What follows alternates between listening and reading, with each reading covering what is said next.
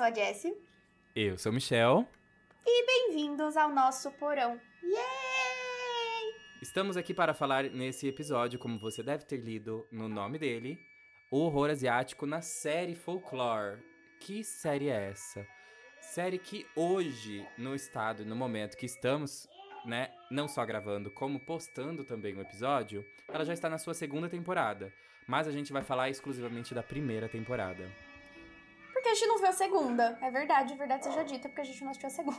E que série que é essa, né? A série é uma série da HBO Ásia. É uma série antológica de horror asiático, né? Obviamente. E ela foi pensada e dirigida para ser cada episódio pensado e gravado em cada é, país de origem, né, daquele episódio. Então, ela foi criada e produzida pelo premiado cineasta de Singapura, o Eric Koo, e ele também ele dirige um dos episódios. O episódio é, que a gente vai falar cada um dos episódios da primeira temporada e destrinchar com vocês é, sobre os elementos sobrenaturais e qual é o ser que está ali sendo dito. Ele, o Arkiku, ele também é, fez um dos filmes muito é, aclamados lá na Ásia. E o, entre outros diretores é, está o Joko Anwar, que fez é, os filmes Meios Mundos e Escravos de Satanás, que ele é da Indonésia. Temos também Takumi Saito, que é japonês. Ele fez o filme Blank 13, ou Blank 13. Ramen Tae. É, temos também Lee Sun-hoo, que ele é coreano. Ele fez os filmes conhecidos como Barbie, Fire in Hell e Dirt Romance. Temos também o Hu Yan-hang, ou Yo-hang, eu não sei falar, mas ele é um diretor malaio, né, da Malásia. Ele fez os filmes é, Rain Dogs e Senhorita K. E, para terminar, não menos importante, temos o diretor chamado Pen Ek Hataranuang. É Hatanaruang. Ele fez o filme é, Samui Song, é, sobrenome Vida no Universo, e ele é tailandês. Só pra deixar bem claro, o filme Barbie, que o Michel citou, não é um filme da Barbie. Tipo, Barbie Fairtopia Mermaid, no passo de as suas asas aparecem, tá? Embora eu quisesse muito que fosse. Antes de eu começar a me introduzir nesse episódio, eu já quero dizer que provavelmente eu vou pronunciar errado muito dos nomes e eu não quero ser cancelada e não me apedreje, eu sou apenas uma, uma, garota, uma menina solta, essa sou eu, meu jeitinho. É, cada episódio dessa série, ele tá inteiramente ligado ao sobrenatural, enraizado ali nessa cultura e do folclore do país em questão. Como o Michel disse, cada episódio é focado em um país cujo a história é, tem sua origem e ele é basicamente digno de um filme cada episódio, tanto pela sua duração, que não é das mais curtas, então você tem que estar assistindo com um pouco de tempo, mas uh, muito pela profundidade em que ele se encontra, porque eles são ali tratados realmente como um filme. Tem arcos muito bons e os, é, os personagens, digamos assim, eles são muito bem desenvolvidos do começo ao fim. É, ele pode ser considerado o que a gente chama de média-metragem, se bem que eu não sei como que tá a questão de, de média para longa-metragem, porque hoje em dia um longa-metragem tem quase três horas, então realmente eu não, eu não sei. É, mas pelo menos aqui no Brasil ele seria uma média-metragem, né? E o trabalho, claro, a direção tá muito bem feita, tá impecável. É, como a gente tá falando de produção da HBO, a gente já pode esperar uma qualidade lá em cima, vide as produções que nós temos aqui no Ocidente também, que eles gastam, tipo, milhões por episódio de uma única série. E a qualidade técnica também tá muito boa. A fotografia é linda, eu particularmente amei a fotografia. E acho que tá, tá, até um pouco batida, né? Porque tudo que eu assisto eu venho aqui falar nesse podcast que eu amei a fotografia. É impressionante como eu, eu gosto. É, os cenários são muito bem, bem feitos, muito bem colocados. E como o Michel disse também, eles foram filmados nos respectivos países deles, né? Então, para quem curte essa pegada do, do cinema oriental, não só o horror japonês, que é o mais conhecido, é, ou mesmo quem não conhece, tá aí o convite para você conhecer, com certeza você vai gostar. Foi uma das primeiras coisas que eu particularmente assisti do gênero e eu me encantei logo de começo. Eu confesso que eu tava até. Lembra que eu falei pra você, nossa, eu não quero assistir longo pra caramba e sei lá, eu posso não gostar mas eu adorei. E então eu super recomendo. Aí ele vai muito além do que a gente está acostumado aqui no Ocidente, tanto para os padrões é, do gênero que a gente está acostumado, do horror, quanto para outros padrões, como por exemplo do audiovisual, é, da luz e tudo mais. E principalmente ele tá muito acima da qualidade de umas refilmagens aí americanas, hollywoodianas, estadunidenses. Então, como um todo, a série ela busca ali o seu folclore local é, de cada país, buscando as lendas, buscando as superstições é, menos conhecidas, com pouca representação, para poder trazer para a tela. E é quando é que você vai poder dizer que você assistiu um filme tailandês, né? Um filme indonésio. Então eu acho que é um, um ótimo momento para você. É, você não vai passar uma hora e meia, duas, três horas assistindo um filme daquele país. Mas se passar quase uma hora, 55 minutos, às vezes nem tanto, mas 50 minutos assistindo um, uma produção que ela não vem desse eixo americano, língua inglesa, né? Eu acho que vale muito a pena. Eu acho que é sobre isso. E tá, tudo bem. É, e tem. Eu acho que o cinema oriental, de modo geral, ele vem ganhando muito espaço é, através dos serviços de streaming aqui no Ocidente. A gente pode ver isso com as séries, né, que tem feito bastante sucesso. As próprias novelas coreanas também têm trazido um pouco é, para esse pessoal, para esse público que gosta. E aí, quando a gente fala de refilmagem estadunidense, eu não posso deixar de me lembrar de Old Boy, que é um filme é, muito bom em sua versão original. Nossa, com certeza. e a versão americana é simplesmente horrível e uma sequência de lutas sem sentido e, e tudo mais. Mas é isso, bora pra frente. É, e o, o, o idealizador, né, o, a cabeça por trás dessa idealização, que é o Eric Koo, ele disse numa entrevista que ele sempre foi muito fã de Twilight Zone e ele adora muito filmes de terror. Então, para quem não sabe, Twilight Zone é aquela fatídica é, série lá dos anos 50 que chegou no Brasil como Além da Imaginação. E, e ele sempre amou esse tipo de ideia. E ele falou assim: é, que a, a série, né, ela sempre foi uma série de antologia. E lá na Ásia, ele nunca tinha visto é, uma série de antologias de terror é, que ele que, que tenha feito grandes coisas. E, pra, e é nessa entrevista que ele fez pro site iHorror, ele, ele falou que era a primeira vez que isso ia estar tá acontecendo.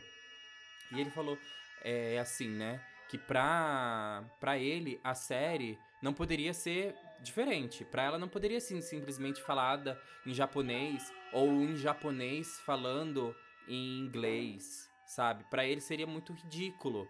Então ele queria que cada um dos, dos lugares falassem a língua deles. Então, se vai ser filmado na Tailândia, vai ser falado em Tailândia. Em tailandês, né? Eu ia falar, vai ser falado em Tailândia, amigo. Seria falado em tailandês. Então, ele quis manter, além da da do folclore, né, do, do de toda a cultura local, manter-se a língua, porque não é porque vai ser vendido internacionalmente que precisava necessariamente ser falado em inglês. Ele quer ser vendido um, um, um, como um produto cultural, totalmente cultural. Então, sim, você americano que não gosta de ler legendas, vai ter que ler legenda. E pelo que merda, eu... você é americano. Exato. E pelo que eu andei pesquisando, muitos falantes de inglês, né, não só americanos, mas como é, países ingleses e tal, eles gostaram muito. E no Brasil está sendo pouco falado essa série. Então, por favor, gente, vocês que estiverem ouvindo esse episódio, vejam a série. Não apenas ouçam esse episódio, mas disseminem a ideia de assistirem coisas diferentes. Vejam como cada episódio trata de uma forma totalmente diferente daquilo que você está acostumado. Não só como a questão folclórica, né, questão mitológica, mas como é todo o, o, o conjunto da obra, fotografia, cenário, né, atuação. Às vezes você pode achar diferente uma atuação, né, de um de um uma, de um episódio que você que você veja do que se passa em Singapura, por exemplo, de um de um japonês, O japonês talvez você esteja um pouco mais acostumado, apesar de no Brasil também não ser tão tão disseminado assim, mas a gente tem muito mais contato com o japonês hoje, agora com o coreano também, do que com um Singapura, com um tailandês. Então, isso que é o interessante. Agora toda essa introdução a gente fez, vamos pro primeiro episódio. Militou, ele militou todo. O primeiro episódio se chama Amor de Mãe, né? Que no original vem como Mother's Love, mesmo no, no na Ásia. A direção ele vem do Joko Anwar e ele é da Indonésia. É o Amor de Mãe, é, no caso aqui não é a novela da Manuela Dias, tá? Aquela novela ruim do caramba, que só tinha a Regina Casé e a, e a Thelma, sequestradora de criança, que fura a camisinha e engravida o namorado do filho. Enfim, é, aqui a gente tem então uma mãe, né? É, ela é solteira e Mãe ela tem um solo. filho chamado. Ela é mãe solo, Brasil. E ela tem um filho chamado Jody. É Jody que pronuncia o nome dele É, mesmo, Jody. né? Acho que é Jody. Jody, Jody. É ele, é ele, cara. Vamos chamar de José, para todos os efeitos. Eles estão ali ganhando a vida deles em Jacarta, tudo normal. Ela aceita o trabalho pra ser empregada da limpeza de uma mansão. E ela volta ali da casa pro apartamento deles, que é uma condição quase subhumana de, de se viver. É um, um local muito simples. E, e ali eles são recebidos pelo senhorio, que colocou um cadeado bem na porta da frente. O, o típico pesadelo, assim, de todo pobre, quando ele atrasa dois dias do aluguel, que ele morre de medo de ter um aviso de despejo, assim, em sua porta. Porque se fosse o seu Madruga com o seu Barriga, isso não ia acontecer. Cara, até hoje, eu queria muito, assim, que o seu Madruga fosse uma pessoa real, porque eu ia perguntar pra ele como ele deve 14 meses de aluguel e tira férias em Acapulco. Não, eu- e eu 14 queria meses ter. de aluguel desde o começo da série. E a série durou 3 anos, entendeu? Ah, tá aí, tá aí até hoje. É, como chama? Não é postergou, não é expirou também. Quando a di- caducou a dívida. Uso capião. Exatamente. Mas enfim, a- aqui não é o caso, entendeu? É, não vai não vai estar expirando a sua dívida, então a mãe, e detalhe, ela nunca é nomeada, o que particularmente, como uma interpretação pessoal, me fez pensar muito que ela não era só uma figura como pessoa, entendeu? Ela, podia, ela poderia estar sendo vista como a figura da representatividade da mãe. o que Exato, seria a mãe. Em universal. É, exatamente, em universal. Então ela não é, foge um pouco da construção dela como pessoa e co- insere essa mulher no personagem mãe. Ela não é mais um indivíduo, ela é a mãe, tá? É, e ali está, não está 14 meses atrasado, tá, mas tá 6, é, tá bem complicado. E aí ela vai ali, se joga é, à mercê do senhorio dela, pede pelo amor de Deus e tal, coisa, coisa e tal. Ele fala, tudo bem, ok, só que você tem três dias pra me pagar. E é isso. Então, é, ele joga a chave no esgoto, né? Antes de sair. Que é uma pessoa bem legal, né? A gente pode ver que não era o seu barriga que alugava aqui. E particularmente, essa cena, é, ela caçando a, as chaves, é, mostra totalmente a humilhação que ela tá ali, né? Porque ela pediu mais um momento só pra, pra conseguir se organizar ali, que ela já tava trabalhando de faxineira, né? E a humilhação dela ali de joelhos, caçando naquele, sabe, aquele esgoto ali, com a mão ali É, porque ela- procurando. e ela, Ela enfia a mão dentro do humilhada. esgoto, gente. É uma cena bem escatológica. Sim, muito escatológica. Mas a cena seguinte Super também é pesada. escatológica. Não, demais. E aí, assim, é... de novo, tem aquela questão de, tipo assim, como ela é- não é mais uma pessoa, ela é a mãe, talvez ela não teria tido as atitudes que ela tem durante o episódio se ela fosse a pessoa e não a mãe. Que é o que ela tá sendo retratada ali. Porque é, em seguida ela decide, depois dessa cena toda é, humilhante, que ela vai destruir o apartamento ali do, do senhorio, né? E levar o filho, e daí ela sai dali com o filho e leva ele pra mansão. Não, mas calma.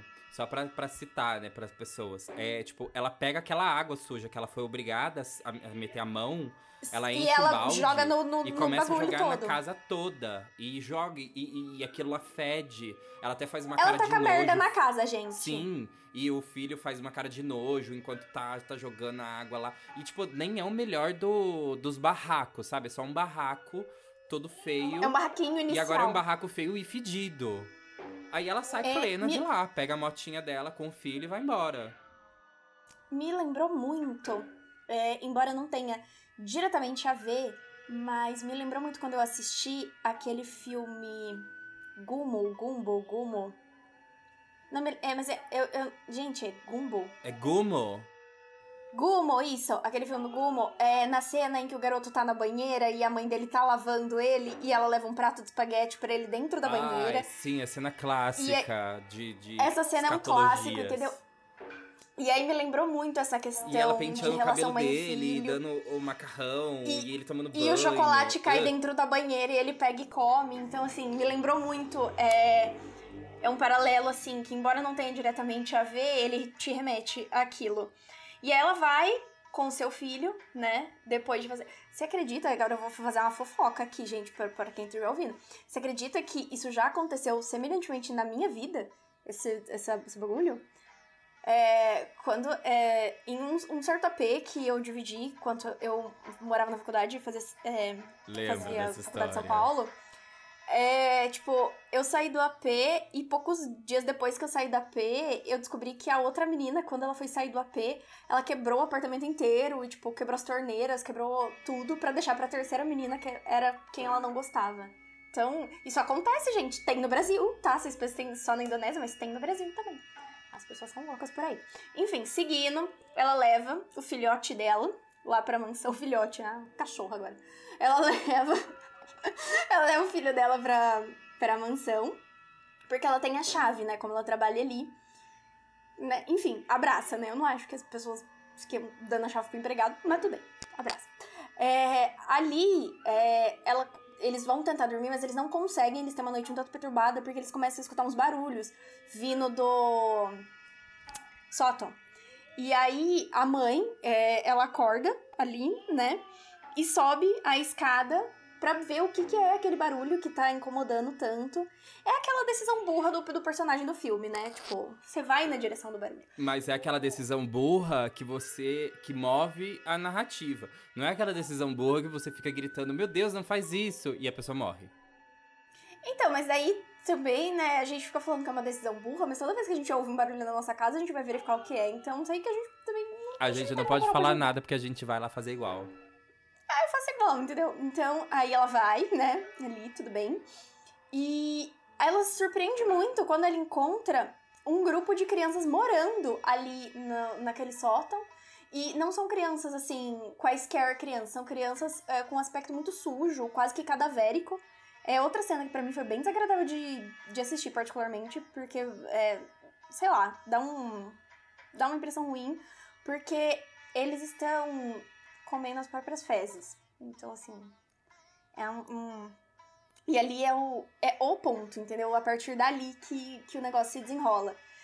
Ela foge da mansão depois que ela vê aquilo e ela corre o risco enquanto ela tá, tá fugindo, porque ela foge pra para tentar salvar as crianças, na verdade, né? Para tentar conseguir ajudar. Agora, eu realmente entrei num lapso de memória. Ela, ela foge para tentar conseguir ajuda para as crianças. Não, é que é tipo assim, no mesmo dia que ela vê, ela chama a polícia, aí tem os repórteres Isso. e tal. Aí ela foge, na verdade, ela não foge. Ela ganha até que um auxílio do, do governo, por não fica muito claro, mas ela assim, ela vai parar numa casa. Porque se no ah, é começo da, do, do episódio ela tá num barraco, né? E ela tá devendo aluguel na, nessa cena depois disso que acontece, porque depois é só consequência. É, tanto porque é esse, essa mansão não, não fala de quem é o dono, só, só tem uma aparência, só apa, aparece uma, uma mulher entregando as chaves para ela no, dia, no final da noite, antes dela voltar para casa, né, antes dessa primeira cena. Não, é isso eu aparece lembro. que é a governanta que é da casa. Então o que, o que parece é essa mansão ela estava para ser alugada ou para ser vendida. E essa seria uma senhoria, uma zeladora ou uma, uma governanta daquela casa. E é a único, único, única pessoa que aparece ali que, que parece que tem alguma ligação direta com aquela casa. Então, depois que ela encontra essas crianças e chama a. E chama a, a polícia e aparece os jornais, ela. Ela vai para esse refúgio, como. para essa outra casa. E lá que desenrola o resto também da trama, onde. Não, o... é, é, não, já, já, já me situei. Já lembrou? Eu lembrei. É que eu realmente. Eu não lembrava se ela fugia e depois ela voltava com a polícia, ou se ela chamava a polícia e daí, tipo, ela mostrava a, o que ela tinha encontrado e a partir daí a polícia. Mas daí eu lembro porque tem toda a questão da, da, de como a autoridade lidaria com aquilo depois.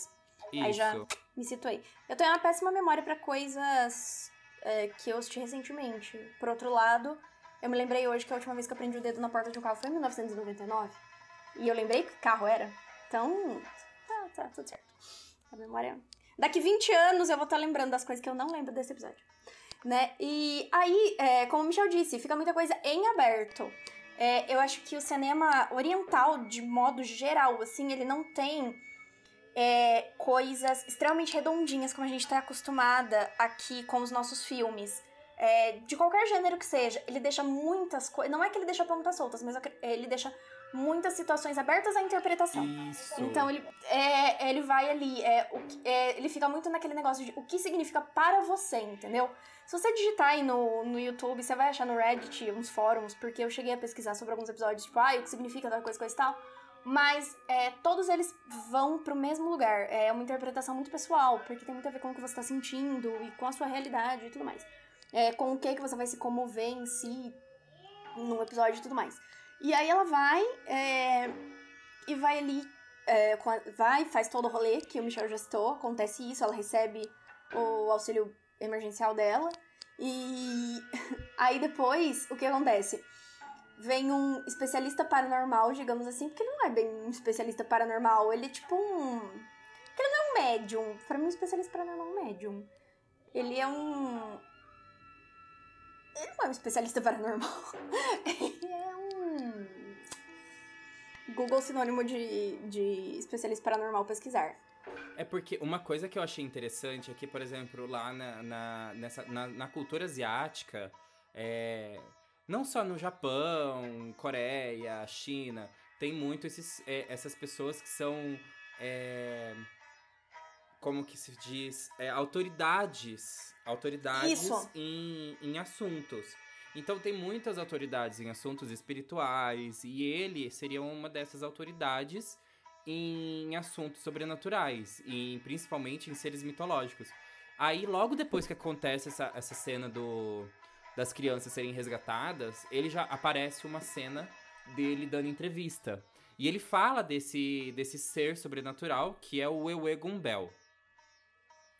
Que tem outros nomes também que a gente vai citar daqui a pouco quando a gente chegar nessa parte do da tradição, do né, da mitologia. É, eu lembrei o, o, o, termo que eu tava procurando. É, na cultura oriental, existem muitas. É, a, essa questão da ancestralidade e dos, do mundo espiritual, ela é levada muito a sério. Ela não é como aqui, que é uma crença meio que é, um pouco de pessoas acreditam, é, mas a maioria fala, ai, não, não acredito que isso existe. É totalmente diferente na cultura oriental. É, é algo muito arraizado é, neles e eles têm, de fato, é, divisões, subdivisões é, governamentais para tratar desses assuntos, tamanho o respeito que eles têm por criaturas ou pessoas é, ancestrais. E esse cara, ele trata justamente disso. Então, tipo assim, é por isso que eu falei, ah, ele não é um especialista paranormal. É porque quando a gente joga isso, dá muito a entender que a gente tá falando uma pessoa, tipo. É, os Warren, sabe? Do, de atividade paranormal, que eles vão lá e, e conversam com, com o demônio, mesmo é isso. Ele tá muito mais focado num aspecto quase que cultural das lendas, e é a partir daí que ele vai. que ele vai se, terminar de se desenrolar o, o episódio. Então, é interessante como esse episódio ele trata muito do, desse horror psicológico. É, ele faz essa, essa questão do dessa declaração sobre o, esse amor materno, esse amor familiar e como que é, é essa dor de perder um, um, um, um filho. Mas assim, não a dor de perder ele fisicamente, mas como se fosse um afastamento. Porque tem um determinado momento, é que assim, aqui a gente não tá pra dizer exatamente tudo que vai acontecer no episódio, porque senão a gente estaria muito, contando muito spoiler e tal. Então aqui é, chega nesse momento, é, ele. É, a gente tá só dizendo as nuances. Assistam o episódio para vocês entenderem esse ponto agora que a gente tá querendo chegar com, com, essa, com essa fala que a gente tá, tá tendo agora. Então, é, tem um momento em que esse ser sobrenatural, chamado Wewe Gombel, ele, ele mexe com o psicológico dessa mãe. E, em certo momento, ela chega a pensar que ela nunca teve aquele filho. E esse ser mexe com a cabeça dela e ela chega a pensar que ela tá ficando louca e ela pede para se internar. Então, quando a Marnie, que é o nome da mãe, ela descobre que as crianças no sótão e essas fezes espalhadas no chão, ela mexeu com esse ser. Que essas fezes é, que serviam de alimento, porque esse ser ele não consegue ir atrás de comida. Então as crianças elas eram raptadas e eram obrigadas a se alimentar. Então mais tarde, é... depois de tudo isso, ela consegue perceber que na verdade ela foi manipulada e ela come começa a revisitar todas as memórias dela, todas as memórias afetivas. Ela começa a a rememorar por por questões físicas de certa forma. Por exemplo, o momento em que quando ela coloca o filho dela na garupa e ele abraça ela e aperta a barriga dela, ela, ela, ela coloca a mão ali e relembra daquilo sabe? Então é nesse momento que ela começa a a se a se reconectar com o próprio filho. Então é sobre isso. E, e, e, esse ser sobrenatural, ela faz esse afastamento, digamos assim. Ela começa a fazer com que a própria mãe rejeite o filho, até o ponto de dela manipular as memórias dela e, e fazer com que esse, essa rejeição se torne é, um vácuo. Não um vácuo, mas se torne uma ausência. Então é aí que ele trabalha. Só que o episódio trabalha tudo isso. E a gente começa a pensar, né? É, é, é, é muito complexo esse sentimento. É reflitão, gente, é reflitão. E é muito interessante. E, e por quê? Porque o próprio Wewe Gombel, ele é um espírito maternal também. Só que ele só trabalha com as crianças rejeitadas. Só que assim, esse episódio ele não trabalha apenas com a, aquela criança que foi rejeitada, mas ela trabalha o próprio ser sobrenatural de uma forma diferente. Ele subverte a ideia dele só pegar crianças rejeitadas, mas ele fazer a própria mãe rejeitada, a, a filho, o filho. Aí que a gente entra na tradição do Wewe Gumbel. É, sabe que, que você falando agora, tudo me lembrou bastante que aqui pra gente, o Neil Gaiman trouxe um pouco disso quando ele escreveu é, Coraline. Tem toda essa questão também. Da segunda da, mãe. Da outra mãe, porque ela busca. Ela busca. É, crianças que foram rejeitadas, que se sentem infelizes, na verdade, com, dentro da sua. É, essa cultura toda da relação mãe-filho, abandono e o espírito que vai buscar a criança da mãe, é, ele também é, é, difundido bastante aqui no Ocidente. A gente tem, por exemplo, é, a maldição da Llorona também, né? Que é outro espírito que também vem, vem trazer, vem pegar. Que a gente vai falar é, num episódio futuro. É, a gente vai, a gente vai chegar lá, por isso eu nem vou me aprofundar. É, e aí, o, ali o que, que a gente tem nessa tradição, nessa Não, versão... mas sabe o que, que essa ideia desse episódio me trouxe também? Aquele filme Mamãe.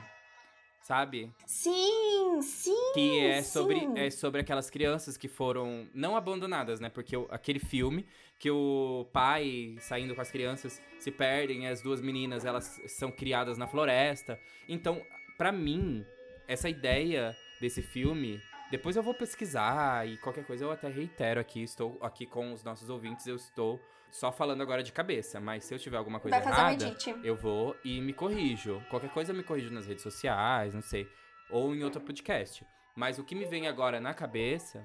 O que me vem agora na cabeça é que parece que a, os idealizadores que fizeram esse filme foram muito atrás dessa ideia. Porque se você reparar, a mãe ela não tem como alimentar a criança, as, as crianças, as duas meninas. É, A única coisa que ela consegue fazer é trazer as castanhas que tem ali em volta. Isso. Mas Na a maioria do floresta. tempo, as duas se alimentam também das fezes delas mesmas. É verdade. E elas ficam muito nessa, nesse ciclo. E tanto quanto elas são tentadas, né, entre aspas, ser reabilitadas quando o tio, né, pegam elas, elas continuam nessa. Tanto que uma é mais animalesca do que a outra, né, que é a mais novinha. É, el- elas assumem essa essa personalidade de quem tá criando elas, na verdade, né? Exato. Que é uma coisa inumana. Então elas saem do, seu do seu comportamento humano. A menor que cresceu ali eh, o tempo inteiro com a a mama, ela pro fim ela acaba adotando ali, né? enfim. É, outro que me lembrou bastante isso é aquele filme chamado. ahn, eu tô tentando lembrar em português, aí desculpa, gente, é que eu fui alfabetizada em inglês, então eu esqueço palavras. Entidade, a entidade. É, que também é outro espírito, só que dessa vez ele não vem em si pra levar a criança, mas ele coleciona, assim, as almas das crianças assassinas depois que elas matam toda a sua família. Então, tem várias versões que provavelmente muitas delas têm sim origem é, no, no mito do, do nós nós, entendeu? Que é o Iwi. nós, nós. Que piada. Ridícula Nós, nós. demais, né? Mas tudo bem. do, do nós nós. Porque ele, como o Michel disse, ele é um espírito que ele é incapaz de nutrir, tá? Mas então ele vai ali e sequestra os seus pupilos, os seus pupilos ficam nesse ciclo vicioso e tudo mais. É, ele foi. De onde ele surgiu? Ele foi relacionado com um fantasma ali do. que segundo o folclore é, aconteceu em Bukit Gombel. Gente, isso parece muito uma música natalina, mas enfim. É, vivia um casal ali e eles estavam casados há muitos anos, mas com o passar do tempo, o marido percebeu que a esposa era estéril, então ele parou de amá-la, esse macho ridículo. É, então, ele se tornou o quê? Um, um rebelde quando não segue os demais, começou a negligenciar a sua esposa e deixou ela ali sozinha é, por um longo período de tempo, e ela ficou o quê? Triste. Não devia, né, amiga, mas ficou triste. É, um dia, ela seguiu ele e descobriu que ela estava sendo o quê? Traída, chifrada. E aí, quando ela estava ali no auge da sua tristeza da traição, ela ficou furiosa e matou o, o macho, assim. E eu passo um pano pra ela, tranquilo. E aí, a partir do crime, eh, os vizinhos, eles ficaram furiosos, né? Com o homem que traía e era relapso? Não, com a mulher. E expulsaram a coitadinha da aldeia. Então, ela, desesperada ali com todo essa, esse ostracismo que ela viveu, ela acabou cometendo suicídio. E após a morte dela, o espírito eh, se tornou um, um espírito vingativo e se tornou o Nós Nós Gombel, entendeu? E aí ela mora onde? Na copa de uma palmeira, tá? Ela tem um ninho e ela guarda as crianças que ela apanha lá, tá? Então não, não é um sótão, mas é uma palmeira que ela fica lá. Mas ela não machuca eles, tá? E eles não têm medo dela, as outras pessoas que têm. E também não é pra você ficar tomando os filhos dela, não, porque ela, ela fica triste. E aí é aquilo que o Michel sempre. É, Michel já também. As crianças que na lenda são raptadas por ela são crianças negligenciadas, crianças abandonadas é, pelos pais, e ela trata eles como com amor de mãe, um amor de avó, cuidando deles até que os pais se arrependam. E aí ela devolve. Mas eu não acho que, assim, por- em porcentagem, muitos pais se arrependam, não. Pais negligentes, assim, enfim. Mas é muito interessante é, essa ideia dessa, dessa mãe, né? Dessa protetora, né? E, e, e, assim, vamos pensar, como a Jess falou, que essa Wewe Gumbel, né? Nós, nós Gumbel. é, Ah, já era. mora na, na copa de uma palmeira, não existe mais palmeiras na. Não, não que não existam, né? Mas vamos pensar assim: substituir a mata pela cidade. Então a copa de uma casa seria o sótão. Então é por isso que as crianças foram encontradas no sótão.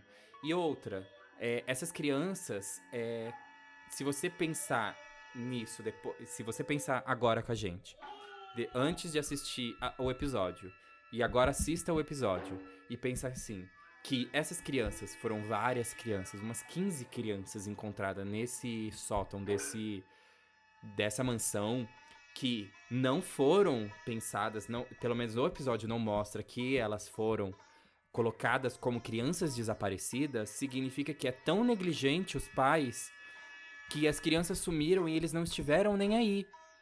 E apesar delas estarem sendo alimentadas com pró seus próprios excrementos, alguém estava lhe dando amor, que era esse ser sobrenatural. E ao final do episódio, essa criança que foi raptada, né, o Joji, é, a, pela raiva que a própria Wewe teve dessa mãe, né, da Marni, é, reconheceu o amor que a mãe deu pelo filho, né? A gente só descobre o nome da, da, da mãe no final do episódio, né? porque ela se torna uma pessoa, ela volta a ser uma pessoa. É, tanto que no final do episódio há, há uma briga, digamos assim, é, que a mãe chama fi o filho e o Egon Bell, provavelmente por um poder da mente, chama a criança e ela fica no meio delas. Aí a, a criança volta pra mãe. E quando a criança abraça a mãe, a... e é uma cena tensa. Só pra dizer, é uma cena tensa o, o ser sobrenatural vai chegando perto, vai chegando perto. E, meu Deus, o que vai acontecer? Sabe? E corta a cena e acontece uma outra cena que eu já contei um spoiler demais. Não sei se eu posso continuar. Posso, Jéssica? Me diz. Eu, assim, eu não contaria, não. Eu, deixaria as pessoas assistirem. Eu lembrei muito daquela cena de mama também, porque eu acho que Hollywood copiou descaradamente essa cena. Mas então, e acontece uma cena que me lembrou também muito a cena de mama, sabe?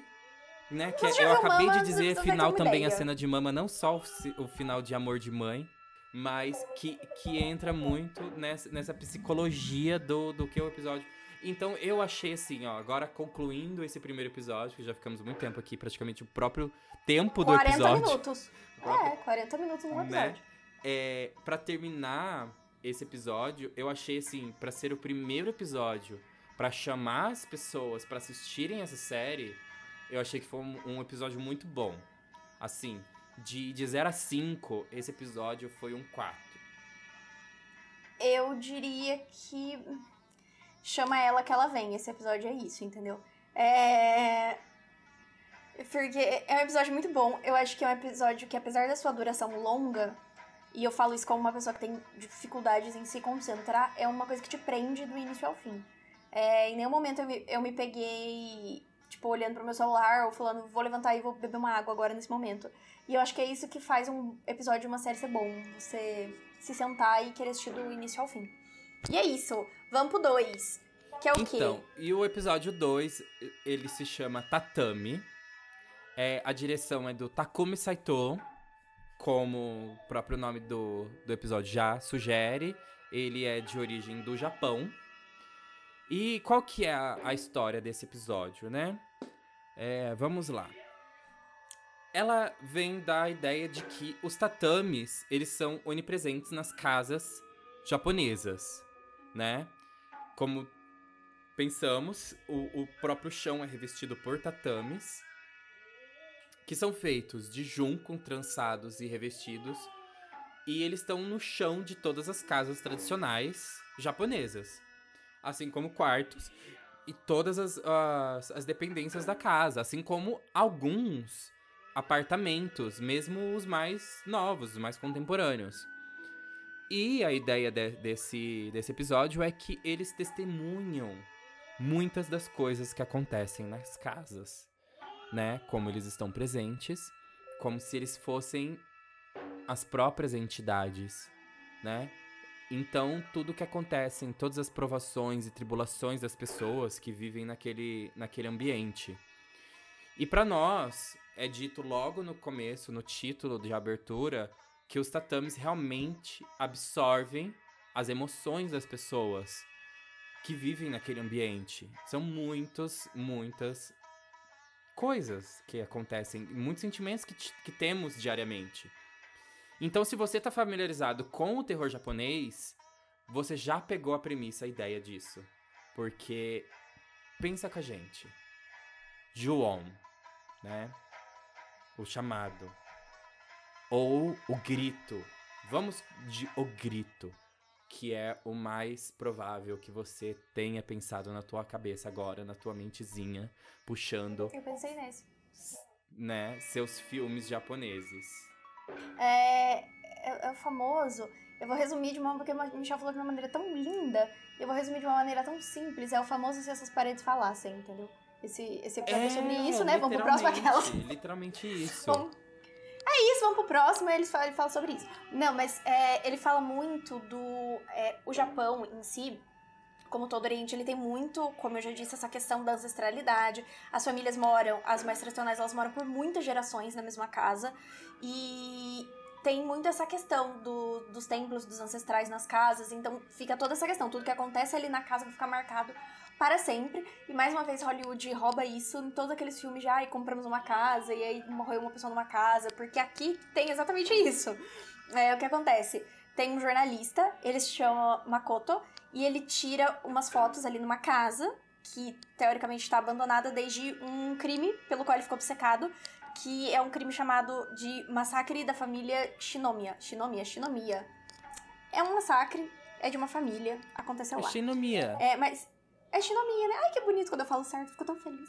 Mas ele não sabe por que que ele tá obcecado com isso ainda, tá? E aí, ao mesmo tempo, ele descobre que o pai dele veio a jazer, veio a falecer. Então, ele volta para casa dele depois disso. E ele começa a ser assombrado com umas memórias. Ele não sabe se são memórias, se são flashes de sonhos, mas é muito perturbador. E detalhe, a gente não percebe até pelo menos uns quase 10 minutos de episódio que ele é surdo. Ah, é verdade, tem isso também. Tem isso também. Ele tem esse é surdo, detalhe. que depois, no próprio episódio, já vai explicar, que a gente vai discutir daqui a pouco. E e assim, a, depois que começa o episódio, né, tem a abertura da série lá, pá, é um silêncio. E assim, tranquilo, você tá emergindo, assim, é uma coisa bem típica, sabe, pá. Só que depois que você se dá conta que aquilo que você não ouve na, no episódio é aquilo que o protagonista também não ouve. Que ele não ouve. E mais uma vez, Hollywood roubou isso em lugares como A Quiet Place e também Rush a Morte Wolf, tá? Porque isso aí, ó, ó, já tava sendo feito, já tava sendo feito há muito tempo atrás. É, então, ele começa a ter essas coisas que ele não sabe se são memórias, ele não sabe se são alucinações, ele não sabe se são sonhos. Fica confuso até para você quando você tá assistindo. Ele tá sonhando, ele tá louco, ele tá o quê, né? E aí, é, ele volta para essa casa da qual ele tirou as fotos. E ele volta pra casa dele, aliás. Ele começa a ter esses problemas, dessas memórias. E aí ele descobre umas fotos. Nessas fotos ele descobre uma sala secreta. E aí ele faz o quê? Chama a polícia? Não. Ele, ele decide o quê? Investigar. É, então ele vai pra casa dos pais dele. Onde o corpo do pai dele tá sendo ali exposto porque tem muito velório que é feito em casa no Oriente até hoje justamente por causa dessa questão do espírito ficar na casa, dos ancestrais e tudo mais, tudo mais, é, eles fazem os velórios na própria casa da pessoa. E ele vai pra casa dos pais e, de novo, ele começa a experimentar esses uh, flashbacks meio perturbadores. Ele começa a meio que ter visões do passado. Só que ele. Uh, só que ele, de novo, ele fica meio perdido entre o. Ele fica meio perdido e você fica meio perdido entre o que é real e o que ele pode estar imaginando, o que, que ele pode estar aumentando por causa dos traumas e tudo mais. E aí sim a gente vai descobrir que ele é surdo, né? É porque, como o Michel disse, isso não é mostrado anteriormente, não tem nenhum indício anteriormente de que ele é surdo. E aí a gente vai aprendendo que a mãe dele é, talvez seja amorosa um pouco. A gente vê, a gente vê entrar. Não vou entrar no mérito, não. Você vai assistir o episódio. É, é, e ele descobre que os pais dele compartilham um segredo, assim, um tanto obscuro da décima camada da Deep Web, centrado ali no tatame de um quarto vazio, escondido na casa. E isso tem direta ligação com o porquê ele fica tão obcecado e porquê ele começa a ter esses sonhos. E a gente não vai contar, não. Não, não vamos, não vamos contar. Mas eu só não, tenho uma coisa contar. pra falar, assim, tipo assim. A gente já contou muito do outro. É. Contamos muito já, né? Porque tem um quarto que o pai dele frequentava, que era um quarto de secreto. Não secreto, ficava lá na casa tal. E ele começa a sonhar várias coisas que ele tá lá naquele quartinho, pá. Mas ó, falar uma coisa. Esse episódio, como como técnica, sabe, assim, era que você já viu muitas vezes. E essa questão do flashback é uma coisa que, que chega até a dar uma cansada, né? Porque, tipo assim, nossa, mais um flashback, não sei o quê. Aí aquela coisa, ah, é meio sonho, é meio onírico tal. Meu, cansa. Esse episódio. Eu, particularmente, não gosto de, de coisa que tem flashback, porque tem. É, e coisa que tem muito sonho também é, me irrita um pouco, porque daí eu acho que quando fica nadando muito entre é, realidade e você não sabe o que é real mais, acaba. Sei lá, me estressa. Ai, demais, demais. E assim, história legal, legalzinha. Sim, é meio pobre, meio pobre, mas eu, eu estava mais interessado pelo massacre que ele estava interessado no começo do episódio do que pelo resto do, da história que se desenrolou depois do episódio. Porque, tipo, sabe, não, não tem. Não é. Não me, não me apetece, sabe? Não te apetece. É porque quando o episódio começa, você. Eu acho que talvez seja por isso. Porque quando o episódio começa, ele foca tanto nisso. E é uma coisa grande. E você né? É, exatamente, não é um, tipo, um detalhe. E ele não é um investigador da polícia que está tentando desvendar um caso, é uma coisa excepcional que acontece na carreira dele. É, então, tipo assim, ele foca tanto nisso no, no, começo que você acha que é isso que vai. Isso, que isso vai desenrolar a partir disso, vai entendeu? desenrolar dali pra frente. É tipo assim, o que, por que que ele tem a ver, ele tem alguma ligação, sei lá, algum espírito ancestral dele e o massacre e a casa e tudo mais. E aí vai para um outro rumo, e talvez acho que nesse ponto ele me decepcionou um pouco. É, porque eu esperava outro foco, mas aí talvez seja um lance meu também, não sei. É, é, ah, é, é isso que eu achei. Achei que de repente também, se, se fosse mais pra frente, é, ia aparecer o fantasma do pai dele, não sei o quê. Não, mas aí volta e foca ali na, na questão real, né? Como a gente falou no começo, do. do tatame. Só que a gente acha que o tatame teria uma outra, né? Outra coisa. Só que a gente descobre que, na verdade, o tatame tá ensanguentado e tá tudo isso e pá. Você, quando for assistir o episódio, você vai entender o que, a gente tá querendo dizer. Porque é aquela coisa, tipo. É. Que, que não. Que, que o. Não é só o, o ele tá absorvendo energia, não, ele literalmente tá absorvendo sangue, né? Absorvente, ele é um grande um grande um grande absorvente, né? Bota bota absorvente ali nisso. Um grande sempre livre. E, e, e, é meio falho, assim, nessa questão, né? Tipo, é. Uma coisa assim que a gente já viu. Já viu e pá, sabe? Então vamos, vamos voltar aqui, ó. Qual que é a, a, a, ideia disso, né? O que, que é esse, esse, esse ser sobrenatural? Né? O episódio, ele mostra esse, esse ser sobrenatural, que é chamado de Washik Warashi, né? Que é um fantasma Yurei. O que, que são os Yurei? Eles são fantasmas é, que assombram casas, né? Os Yurei, eles são fantasmas que assombram casas antigas, especialmente aquelas co cobertas com, com os tradicionais tapetes, tapetes de tatame. Por isso que entra nessa questão do tatame, né? É, e esses seres, eles são, normalmente eles são seres travessos, se parecem com crianças pequenas e trazem boa sorte. Se forem devidamente cuidados. Então é aí que volta de novo aquela questão que eu falei antes, né, no episódio anterior. É... Eles subvertem essa ideia, porque sim, a gente vê um fantasma de uma criança, né? Esse, o, o Makoto, ele, ele vê em flashes, quando ele tá tendo essas memórias, essas lembranças, uma criança. E a gente não entende que criança é essa. Depois a gente acha que é ele. Mas às vezes é ele, ele mesmo. Não fica. É, de vez em quando. Então. Não fica claro. Aí se perde um pouco, Exato. eu acho. Aí o que acontece? E, em alguns momentos, esse, esse ser, esse fantasma, ele pode ser mais sinistro, né? Um, Ashiki, o, o, o Arashi, ele, quando ele decide ir embora, né, é, esses, essa casa, ela, ela sofre muitas dificuldades, muitos muitas coisas, mas Então, o, o que que é, né? O, o, esse nome é composto pelas duas palavras. O ashik, que em japonês significa quarto, e o arashi, que significa, no dialeto da região, né, auro, aomori, para criança, né? Então, portanto, o ashiki, o arashi, ele pode ser traduzido como a criança do quarto. Então, eles, eles transpuseram essa ideia literal para esse episódio. Então, fica. Só que assim, não só isso, como o episódio todo. Olha eu falando mal do, né, do episódio não, japonês, não é né? A gente não tá falando mal, a gente tá. A realidade. A realidade. É, realidade. Não sou, aquelas não souberam fazer, não tem culpa, né? Então fica, fica essa coisa assim, tipo, muito, muito tradicional, muito, muito comum, muito lugar comum. Esse episódio, para mim, foi lugar comum. Eu, vou, eu tô dizendo isso por conta de, de questão de, tipo, estar. de ter mais proximidade, talvez, com é, filmes japoneses, cultura japonesa e tudo mais. Então fica uma coisa repetitiva, uma coisa lugar comum.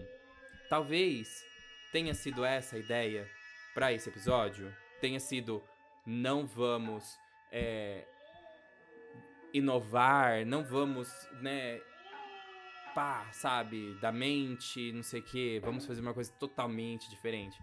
Pode ter sido, entendeu? Por isso que na minha concepção de cinco estrelas ela recebeu três para mim.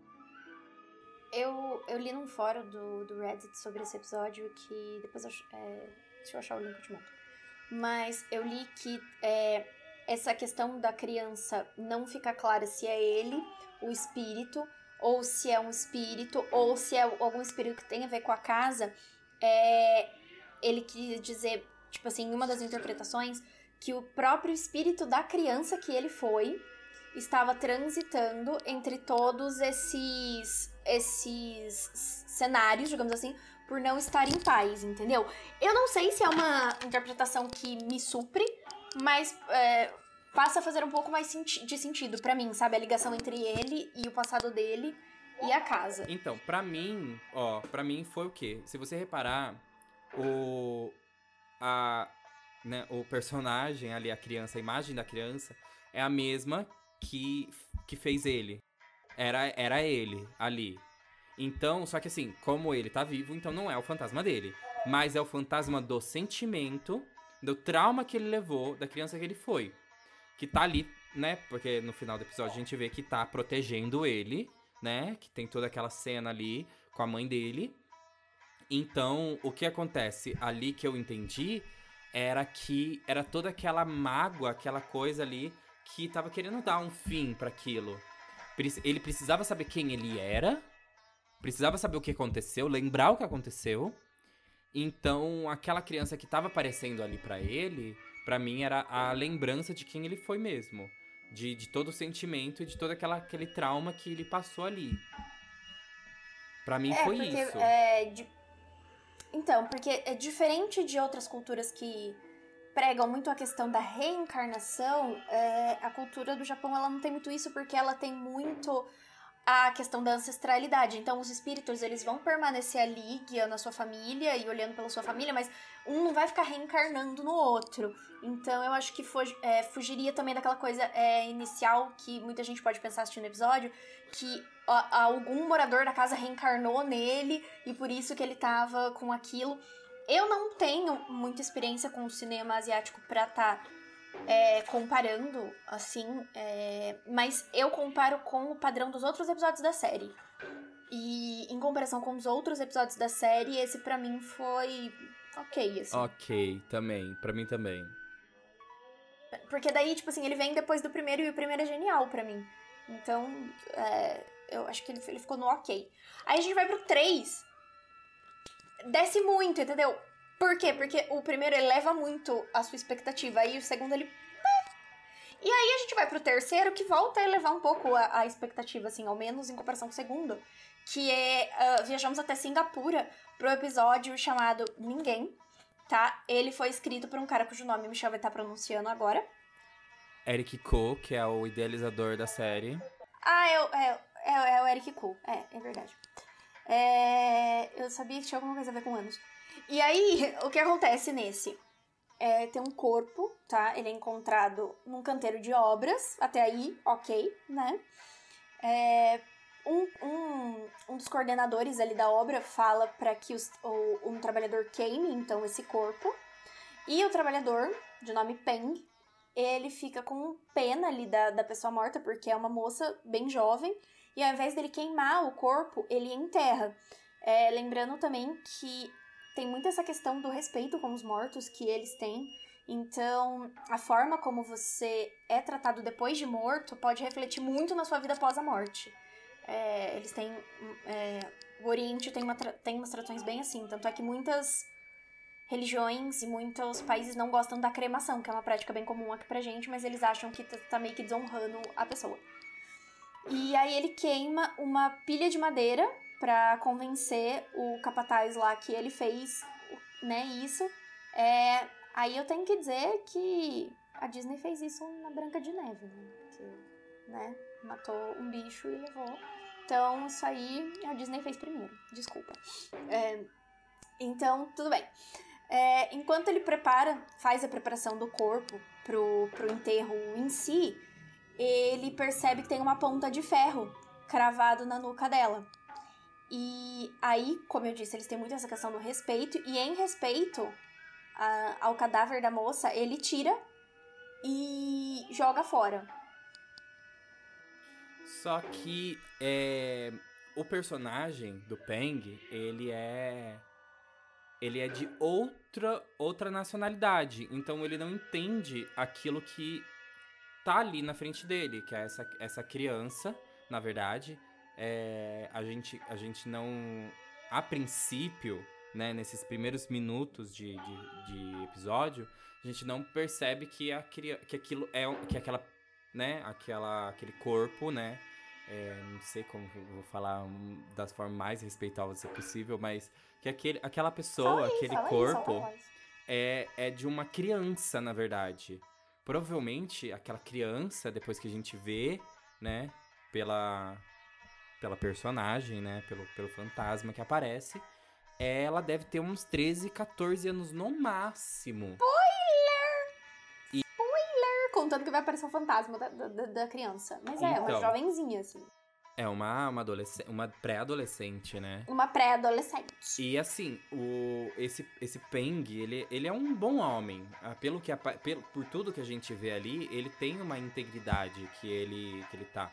E ele tá ali trabalhando, né, naquela construção em Singapura, é, para sustentar a sua família, porque em vários momentos do episódio é, ele liga, né, para falar com a esposa, com a filha, que, né, possivelmente é na China. Toda a pesquisa que eu fiz, porque assim, eu não, não vou falar que eu consigo diferenciar, né, a, a língua, né, Singapura do, do, do, do chinês, né? Provavelmente que eles falam, né? Não sei se é um mandarim ou alguma coisa local, porque, né? Dentro eles da própria China... Eles falam bastante inglês em Singapura. Existem vários dialetos. Aí ele trabalha ali pra, pra sustentar a família. E a gente percebe que os superiores deles são muito escrotos. Vamos usar uma palavra bem, bem, bem real, assim, assim. E são escrotos. Eles não estão nem achei aí. bem suave. Que a gente percebe Eu que. Eu chamaria de filho da puta. É, exato. Total. São filhos da puta. E eles não estão nem aí com os trabalhadores ali. E a gente percebe que os personagens, né, as pessoas que estão trabalhando ali naquela obra, é, praticamente nenhuma delas são de Singapura. Que são, são secundários ali, né? Mas os principais, eles não são dali. E eles falam a língua, né? Porque eles, eles precisam entender. Então, o que acontece? Depois que eles encontram, né? Esse, esse o Peng encontra o, é, é, a, o corpo e tira o, o, essa, esse ferro do pescoço dela, da nuca dela, a gente, a gente entende que aquilo, na verdade, era um selo. Aquele ferro que estava no pescoço dela era um selo que estava segurando o fantasma vingativo dela para não ser vingativa. Porque conforme vai passando o episódio, a gente percebe o que tá acontecendo.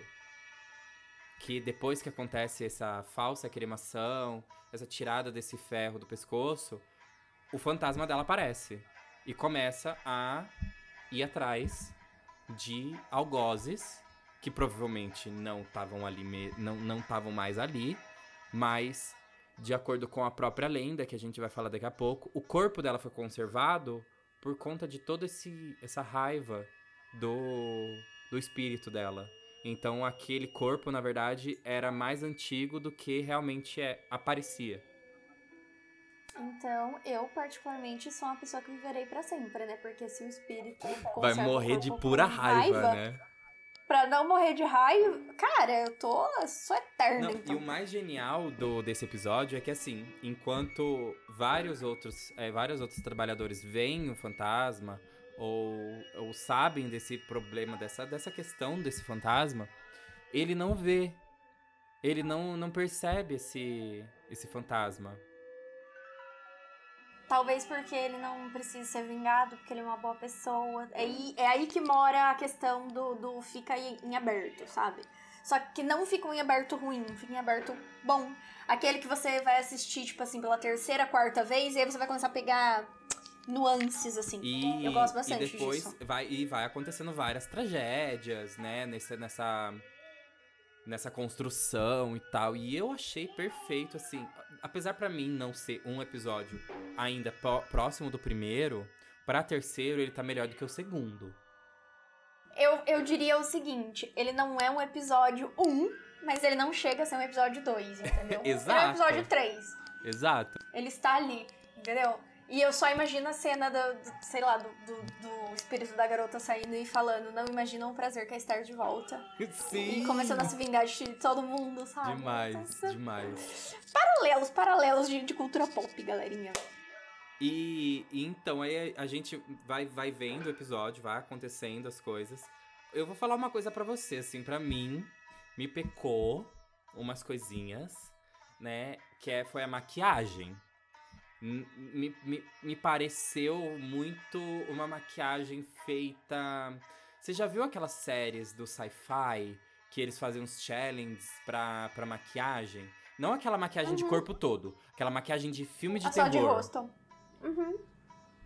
Tem, um tem, um, tem uma parte do episódio que ela tá com umas. com, com, com umas unhas enormes, postiças, que para mim aquilo lá foi feito de garrafa PET e, e, e, Às vezes foi, né? Esmalte vermelho para parecer sangue, mas uma coisa assim muito podre, tá? É, que até emprestava eu os negócios. Tava dentro, eu se eu tava dentro do episódio, nesse momento, na hora que eu vi a unha, eu voltei pra realidade, sentei no sofá e percebi que eu estava sentado no sofá. Entendeu? É, mas é aquela coisa, né, amigo, também, né? É Se uma gente... coisa que eu fiz na quinta série, na oitava série pro Zumbi Walk. Entendeu? Aí você tem que. Você tem que pensar também, né? Que às vezes o budget não tava assim. O budget é de maiores. HBO. O budget é de HBO. Ah, Se eles não fizeram. Mas aí que às vezes o cu brigou, entendeu? Às vezes o cu brigou com alguém. E. Aí eu fiquei pensando assim. Será que é uma coisa assim que eles fizeram pro público deles, que eles sabem que é aquilo que eles recebem e tudo mais, e, e aceitam? Porque assim, que nem a gente falou desde o começo desse episódio aqui, desse episódio do podcast eles fizeram pensando no público deles, uma coisa assim, pá. Não é pra destoar, é, é pra ser um produto deles pra fora. Aí eu fiquei pensando, será que é assim que eles estão acostumados a fazer o negócio? Eu acho que a maquiagem em si, ela não me incomodou tanto. Eu acho que talvez o acabamento é, em si. É, talvez foi o que você falou, é uma coisa um pouco mal, mais mal acabada. Aquela cena do banhe, é... da banheira. Aquela cena da banheira. Que ela arranca o fígado do cara. O fígado, o coração, as coisas lá. Parecia que ela tava pegando uma carne de açougue, que também, assim, é, isso, é, isso me incomodou. É, de fato, tem cenas que, parando para pensar, que elas realmente são um pouco mais incômodas, mas eu acho que dos males o menor, né? Se a gente assistiu Crepúsculo e, e bateu o olho na maquiagem do Carlyle no primeiro filme e falou: caralho, o Oscar de melhor maquiagem vindo aí. Eu acho que a gente pode, pode ah, superar, mas olha, entendeu? pra 2012. Mas não, mas, mas Crepúsculo tinha um budget super baixo. porque o 2012 Robert Pattinson... pra 2020. Não, mas é o Crepúsculo de 2009, 2008, 2009, 2019, verdade, 2019. Tá, mas tudo 2019 bem. mas- não, amor, 2009. E 9, eu tava na oitava série. Ah, é 2009. É 2008, 2009. O, o Robert Pattinson já disse em entrevistas que alguma dos- das roupas do primeiro filme era dele.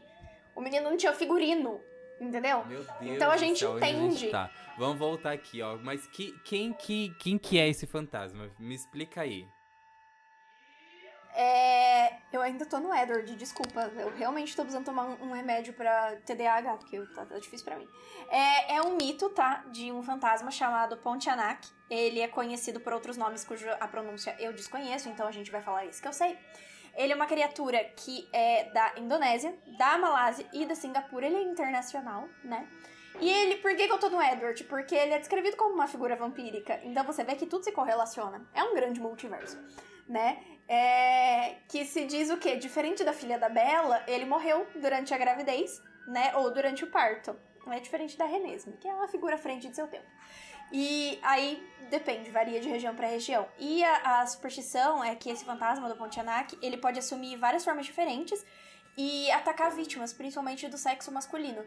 E aí, de novo, a gente cai naquela questão que eu acho que é quase batido de se dizer que tem toda essa relação é, do espírito jovem, feminino, e da questão vampírica, que é muito associada também à sedução feminina, e do ataque da, ao, ao masculino, entendeu? Então tem muita questão sexual envolvida, se a gente parar pra pensar.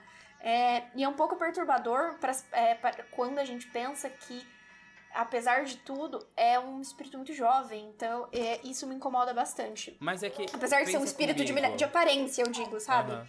É, é isso que me incomoda. Mas pensa comigo, eu acho que essa questão do, do espírito jovem e tal, é porque assim, sempre vai ser um espírito jovem, porque hoje a gente tá vivendo muito. Eu, nós, que temos a mesma idade, né, somos jovens ainda, mas pra antigamente a gente já seria idoso, a gente já, já seria voz. Eu tô no auge dos meus 18 anos, então assim, Então. frente. Então, assim, é, essa questão é sempre realmente muito, muito intrínseca. Hoje, Uhum. quando a gente vai falar sobre isso, vai falar ah, espírito jovem. Mas na época seria espírito normal. Porque não é porque ele tem normal. 12, 13, o espi- a, a menina, o espírito dela tem 12, 13, 14 anos. Com 14 anos ela já era mãe de duas crianças, entendeu? Ele não é um espírito jovem, ele é um espírito normal. Eu vou, não usar, eu vou levar isso pra estou, minha gente, Não me vida. cancelem, tá? Mas assim, pensando em questão de faixas. Não, é, faz muito sentido com de questão de vida. expectativa de vida, né? É. Mas o. É uma coisa que me veio à mente quando você falou espírito jovem. Por que um espírito jovem? Porque o jovem ele enche o saco, entendeu? Então ele é aquele espírito que te atormenta. O jovem De não, fato. ado, aborrecente. Não, o aborrecente, ele não enche tanto o saco. O jovem, sim, porque o jovem já é maior de idade, então ele pode fazer algumas acabar. coisas que me irritam mais. É, o jovem precisa acabar. Fim, fim aos jovens, porque a gente já passou dessa faixa, dessa faixa da nossa vida, então a gente pode falar. Não, esse, esse episódio agora a gente vai pro quarto episódio. E esse quarto episódio, pra mim, assim, pra mim foi o ápice. Foi, pra mim, pra mim, O ápice bom ou o ápice foi ruim? o melhor episódio Ah, tá. Porque senão a gente do, da discutir. série. Pra mim foi o melhor episódio de tudo. Porque assim, é- é- esse episódio entrega drama, entrega drama. Entrega gore, entrega gore. Entrega é, piadinhas de é, satíricas e, e ácidas, entrega. Entendeu? Esse, esse filme. Sabe o que, que ele é? Ele é um iFood do gênero. É um iFood do Entendeu? gênero, Ele entrega tem tudo. que você quer, entendeu? E entrega Eu tô muito boa com pontualmente. os paralelos hoje. Isso aqui é um Nossa, jatinho. entrega demais. E estamos falando de qual episódio? Episódio 4. E ele se chama Pob. Porque assim, É o que a gente é. Pop. ele já diz o nome de- do episódio é sobre o ser natural. Sobrenatu natural. Sobrenatural. Né? Que é o ser sobrenatural Pob. E ele é do Pen Ek Hatanarwang. Falei rápido pra parecer que eu sei falar, entendeu? Graças a Deus foi você no filme. Nossa, parece, ó, a dicção que perfeita. Fluente. E a- ele é Nossa, do fluente. país Tailândia.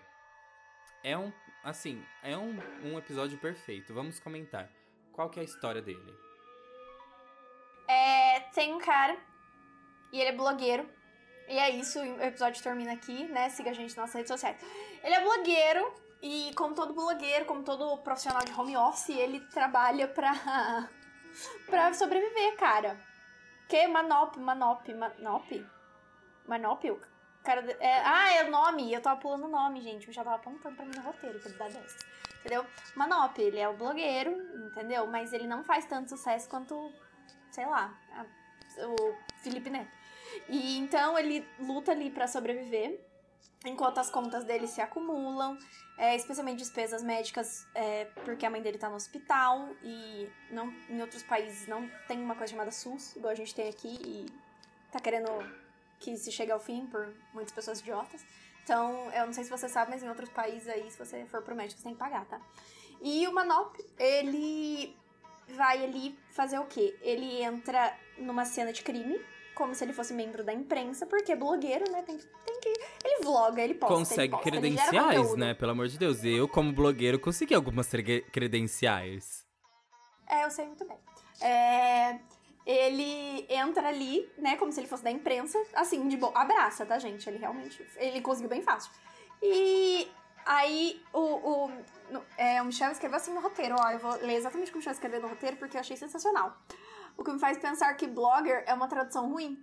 Aí tá, atenção, tá? Ele provavelmente escreve para um site de notícias online, ou seja, é um redator da TV Gazeta. É isso que ele faz. É, então, enfim, é, a partir daí tem um empresário americano, ele vem pra Tailândia e ele é assassinado, tá? Contextualizando aqui, que tem isso também. E como bom americano, ele não se dá o trabalho de saber falar a língua. Então todas as cenas dele Claro no episódio é em inglês. Falando com, com, com, o cara, com o espírito, né? Com o Pub. E em inglês, como se o cara entendesse qualquer bosta, entendeu? Ai, meu Deus. E é por isso que é perfeito esse episódio, gente. Muito perfeito esse episódio. É, é já, já diria Marcelo Adnet em Comédia MTV, American, American, because I was born in America. Entendeu? Ai, eu tenho que parar, eu tenho tudo demais. É, então, aí o que acontece? É, vai fuçar, né? Blogueiro oferecido. E aí ele encontra é, o fantasma, tá? Chamado Pob. Que ele é, como eu e você, pobre. Eu não vou cansar de fazer essa piadinha. Igual o, o Nós Nós. É, ele é basicamente um, um, um fantasma chamado Mena. Ele é um velho, mal-humorado. E no, no início ele tá mais interessado em contar pro Manop o, a história da vida dele, ele quer mais que o Manop escreva a biografia dele, a biografia autorizada, do que fazer qualquer outra coisa, assim. É, ou comer ele, sei lá, sugar a alma dele, o que seja. É, e aí, por um acaso, assim, esse, esse fantasma, ele precisa se alimentar. E ele se alimenta do quê? Da, da sua alegria? Não, porque ele não é um dementador. Ele se alimenta de vísceras humanas, né? É, e aí ele tá infeliz, porque o, o, americano lá que morreu, ele era gordo e grosso, né? É bem um estereótipo que faz sentido. Não, muito. É... A, a, maravilha, a maravilha desse, desse episódio é todo esse estereótipo que eles ficam jogando na nossa cara. Tipo, muito assim, o americano chato pra caralho, só não para de falar um minuto, não escuta. Nossa, maravilhoso. E é muito engraçado, porque logo no começo, quando o fantasma chega lá, ele. Mano, pensa assim: você acorda, você tá lá na sua cama, você acorda e tem um cara do lado da sua cama. Aí você olha para ele e você pergunta para ele se ele quer tomar uma cerveja, sabe? Se ele quer comer um sanduíche. Me responde isso. Aonde? É que às vezes é, sei lá, às vezes é melhor você agradar o espírito do que deixar o espírito nervoso com você, não. entendeu? Se você tá na sua casa, Tal. você oferece um vinho para ele. Se ele tá na minha, eu ofereço uma coca gelada. Então, é, vai aí, vareia, como diz a minha avó, vareia. Sim. De pessoa Não, pessoa. e começa. E, e, nesse episódio, esse episódio é muito louco, que começa a acontecer um monte de coisa. Tipo, os dois começam a conversar na cozinha. Aí, de repente. Normal, o, super normal. Começa um, uns. uns uns caras começam a invadir a casa dele e tá levando a, a, a, televisão, uma coisa muito assim, muito escrachada. Aí ele pega e vai lutar com os caras e, e, e, corta a mão. E acontece. Aí eles vão pro médico. Aí o fantasma começa a, a dirigir. Que o, o, cara dirige, não. O fantasma dirige a. O, o carro pra, pra levar eles pro. amigo. Hã? Abraça, já aconteceu Exato. Scooby-Doo, pode acontecer em qualquer mano, lugar. É muito louco esse episódio. Muito louco, muito maravilhoso. Muito maravilhoso. Cara, E ele- se tá no Scooby-Doo, pra mim é plausível de acontecer. assim. E ele contando essa história pro. pro blogueiro, né? Ele Ai. falando. Ele. Ele. Ele, o, o Mena e o Manop, eles estão para é, tal qual é, a live da Narcisa com a Maite Proença, entendeu? Só faltou ele falar, fala da Catarina. Ai, meu Deus do céu. Maite, muito travou foda. aqui. Então, é, é sobre isso, entendeu? Eu adoro quando ele fala que, que o cara fedia a peidos, assim, que o cara fedia pum. Ele fala que o cara E o fedia. melhor é no final, né? No final que ele fica com raiva, fala assim: Não, meu Deus do céu, cala a boca, cala a boca, seu, Chega! seu americano, e fica com raiva dele. Aí acontece o, o- Aí acontece tudo, né? Ele fez o que todo mundo já quis fazer na vida, né? Mandar um americano calar a boca. Alguns mais que outros, inclusive. Não, é ótimo, É. porque esse, esse episódio literalmente é sobre isso, sabe? É sobre essa. essa invasão americana, sobre esse- esse- esses estereótipos. Esse episódio, ele vale muito a pena. Pra mim, esse episódio é 5 de 5, né? Como eu estou dizendo no, no decorrer desse episódio, todos os, os pontos. Pra mim, esse episódio é 5 de 5, sabe? A gente vê tudo. E é interessante porque, assim, o, o episódio, ele é todo em preto e branco, né? Em, em tons de cinza e tal. E, e é engraçado que em alguns momentos em que, por exemplo, o americano tá contando e mostrando um, o, o livro dele, né, de, de fotos. Como é que chama aquele livro de fotos? Álbum. Meu Deus do céu. Tá mostrando o álbum, aí ele tá mostrando as fotos, né? E ele falando de uma ex-esposa dele que fumava horrores e não sei o quê. E é engraçado que algumas partes são são coloridas, mas são coloridas num tom diferente. Não é colorido colorido. É colorido um- com sépia, é colorido com um tom amarelado. É muito Eu interessante. sempre achei que, que, que é colorido como um, um gato enxergaria. Assim, as cores bem bizarras. Mas eu gosto bastante desse episódio porque essa estereotipação que é retratada de maneira satírica ali e o nome do episódio ser Ninguém é, é muito simbólico ah, pra mim, porque faz mesmo essa correlação sobre, acho que não só a, é, a invasão americana, principalmente, mas é, toda essa invasão ocidental que, de muitas formas, ela acaba diminuindo é, a cultura oriental em diversos aspectos, ou, ou tratando como estranha e tudo mais. É, e também tem aquela questão, e me pegou muito isso no nome do episódio, é, da mania que muitas pessoas têm de generalizar, sabe? Então todo mundo que mora no ocidente é japonês, e boa, e todo mundo é igual, entendeu? E se todo mundo é igual, ninguém é ninguém. Então isso pegou bastante pra mim, sabe? É, eu, eu- acho que, que foi uma questão. Eu também gostei bastante desse episódio, né? Ela faz a classificação dela, eu gostei. É, ele não é. Ele não é um 1, porque ele está acima, né? Do 1. E, e é isso, ele tá em primeiro no meu ranking. Então fica Pra mim também, eu acho que a gente tá junto, assim. 4, 1, 3 e 2. É, pra mim também. Pra mim, assim, até agora, pra mim esse esse esse foi o principal. Assim, se- adiantando tudo, na verdade, esse pra mim está em primeiro, né, de- dentre todos Pra- os mim episódios. também. Pra mim, porque assim, ele, ele equilibra muito bem essa questão dessa comédia, desse humor ácido, né? Esse humor satírico, né? Ele, e, e- e essa questão dele tá em preto e branco, né? Esses tons de cinzas também. A fotografia deixa muito interessante, né? É, todo esse, esse estilo de filmagem, né? A fotografia todo dele tá interessante. Sim. Peca pra mim, pra mim peca a única coisa na na atuação do do do blogueiro, né, o Manop. É, mas aí também, né, que blogueiro Só. que sabe atuar, né? É, Então, é, pra assim, mim é a única coisa assim que, que é medíocre. Não é ruim. Olha a novela da VTube no YouTube, entendeu? É. Então a gente já sabe que o blogueiro não sabe atuar. Às vezes ele tá. Que você pensa assim, pela perspectiva de, ai, a atuação foi ruim, mas e se ele tá atuando, fazendo um papel de blogueiro que não sabe atuar? É. Tá. Eu vou fazer isso, eu vou passar esse pano, eu Mas- vou passar esse pano. Mas é isso que só, só isso dá uma baixada ali no tom, vai. De, de toda a atuação. Pra mim, o personagem que fez o Pob é ótimo, a atuação dele, tudo. O americano tá ótimo, porque provavelmente é um americano. tá Americano, ótimo, americano. tudo, tudo, tudo sendo pra um mim tá, tá perfeito. Então essa questão desse, desse tom sombrio, melancólico, né? Esse humor ácido, né? E satírico ficou muito bom, né?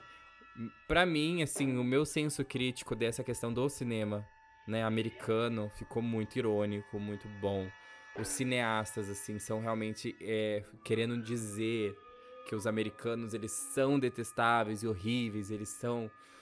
Estão apenas brincando com o estereótipo mesmo, sabe? Do estereótipo que às vezes até os próprios americanos, muitas vezes eles usam, né, desse próprio estereótipo voltado, né, dessa visão externa pra dentro, eles eles mesmos usam muitas vezes, né? E Então, não, não podem se ofender, né? Afinal de contas, o que mais se, se estere- estereotipa aqui é sobre a semelhança física de pessoas orientais. Então, acho que nem, nem cabe aqui reclamação. E outra coisa que eu gostei muito é a questão de, tipo assim, da fotografia ser em branco e preto, é, em contraste com o fato de ser uma coisa totalmente ácida, totalmente satírica, porque o, é, cai naquele negócio, tipo assim, do que é preto e branco é super cult, entendeu?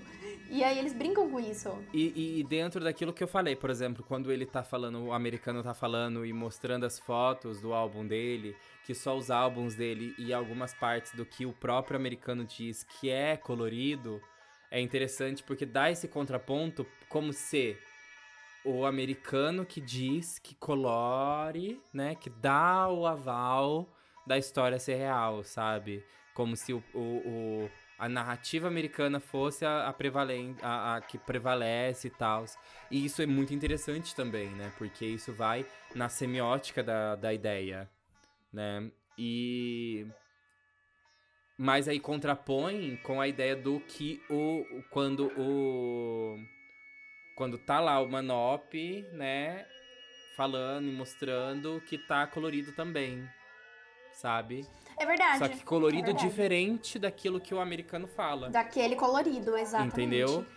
Dizendo assim, ah, esse, esse, essa questão do, do imperialismo cultural também, sabe? Só que assim, como se o, o imperialismo cultural americano fosse inexpressivo ali. É muito, muitas nuances, assim, é muito interessante. Esse, esse episódio, ele dá um debate muito grande. Se a gente tivesse um episódio agora do po- podcast falando só sobre ele, daria muita Nossa, a gente conversa ficava aqui sobre isso. Duas horas legal, legal, entendeu?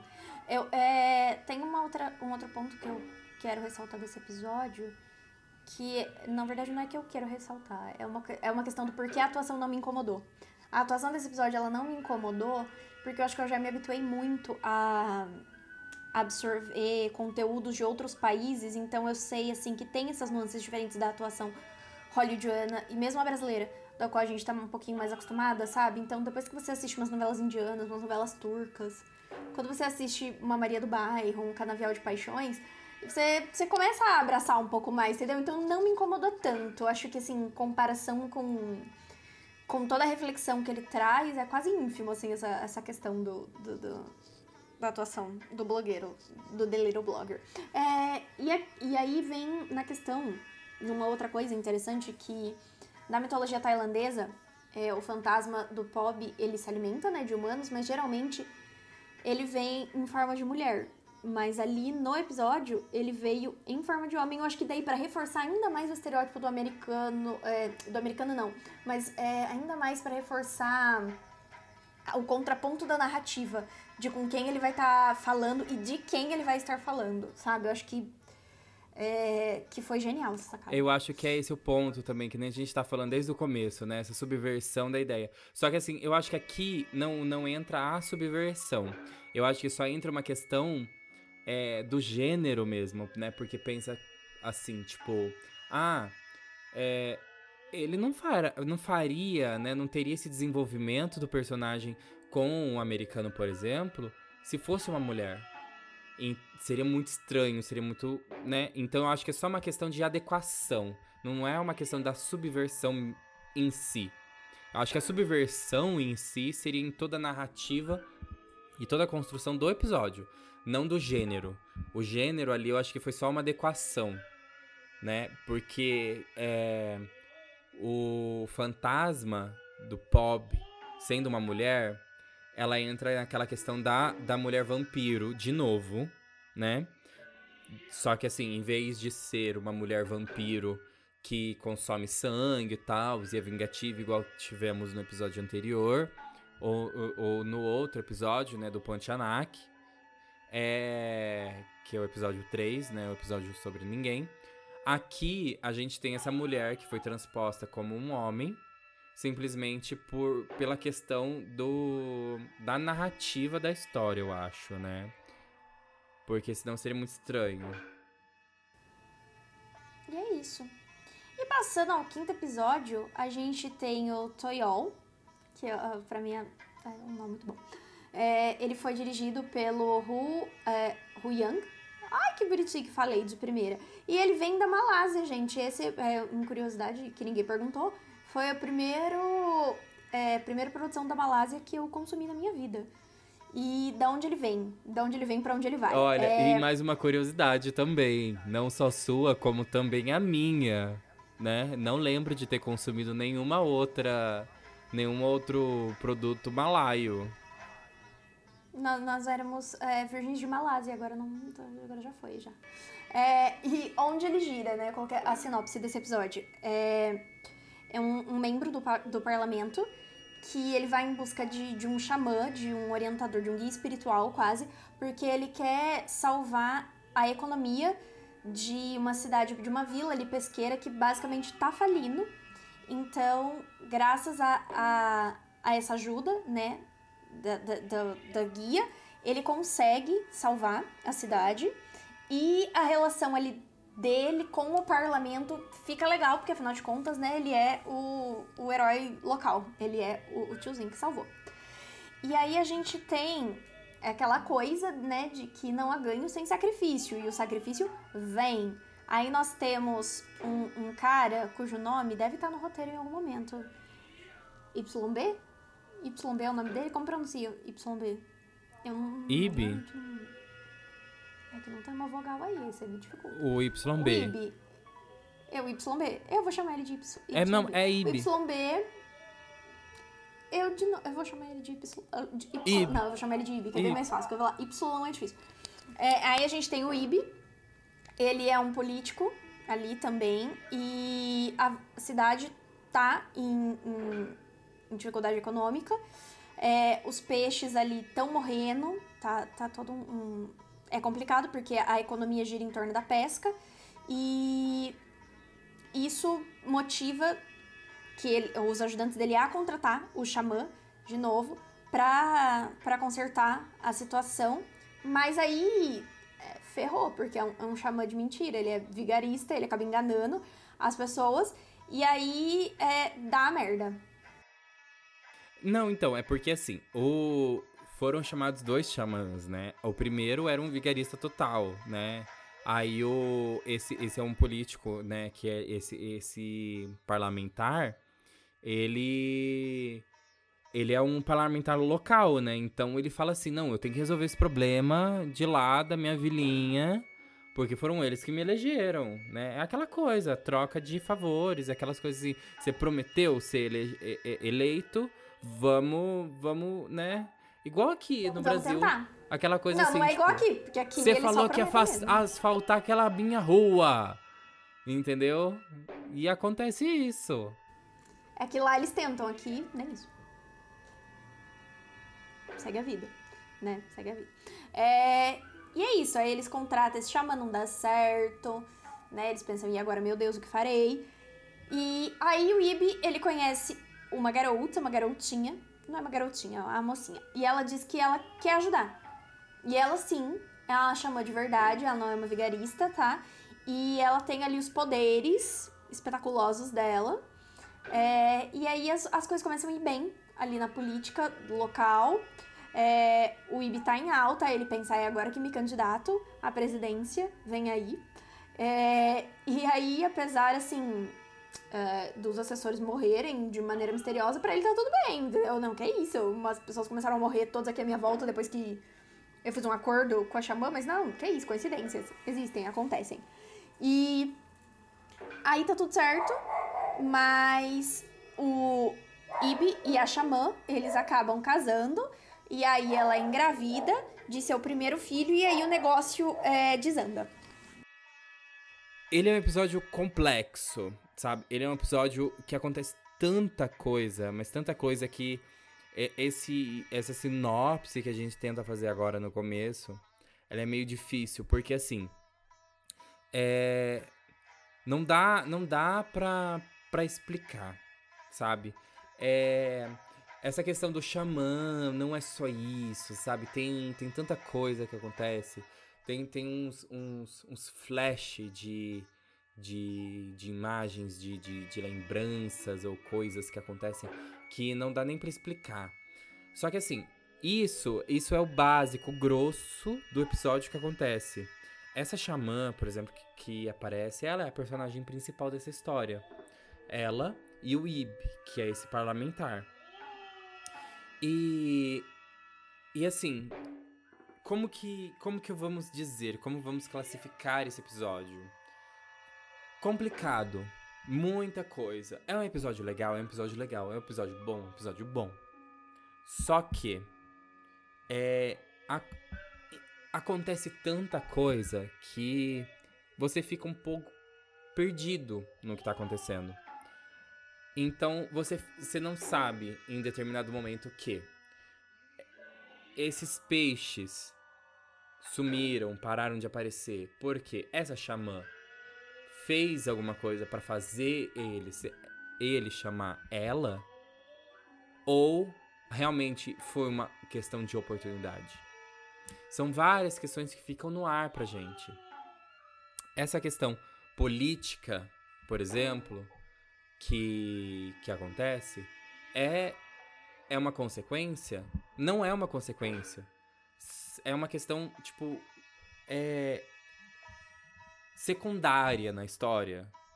Mas faz parte, entendeu? Então, tipo assim, é muito complicado a gente, a gente tentar explicar esse episódio.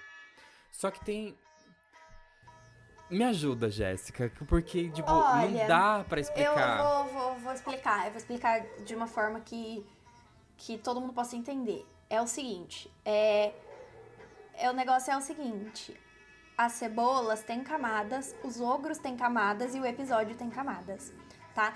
Esse episódio, é, ele em determinados momentos foi aquele que eu me peguei parando pra ir beber uma água mesmo, porque eu acho que ele se apoia muito em acontecimentos sequenciais é, muito rápido.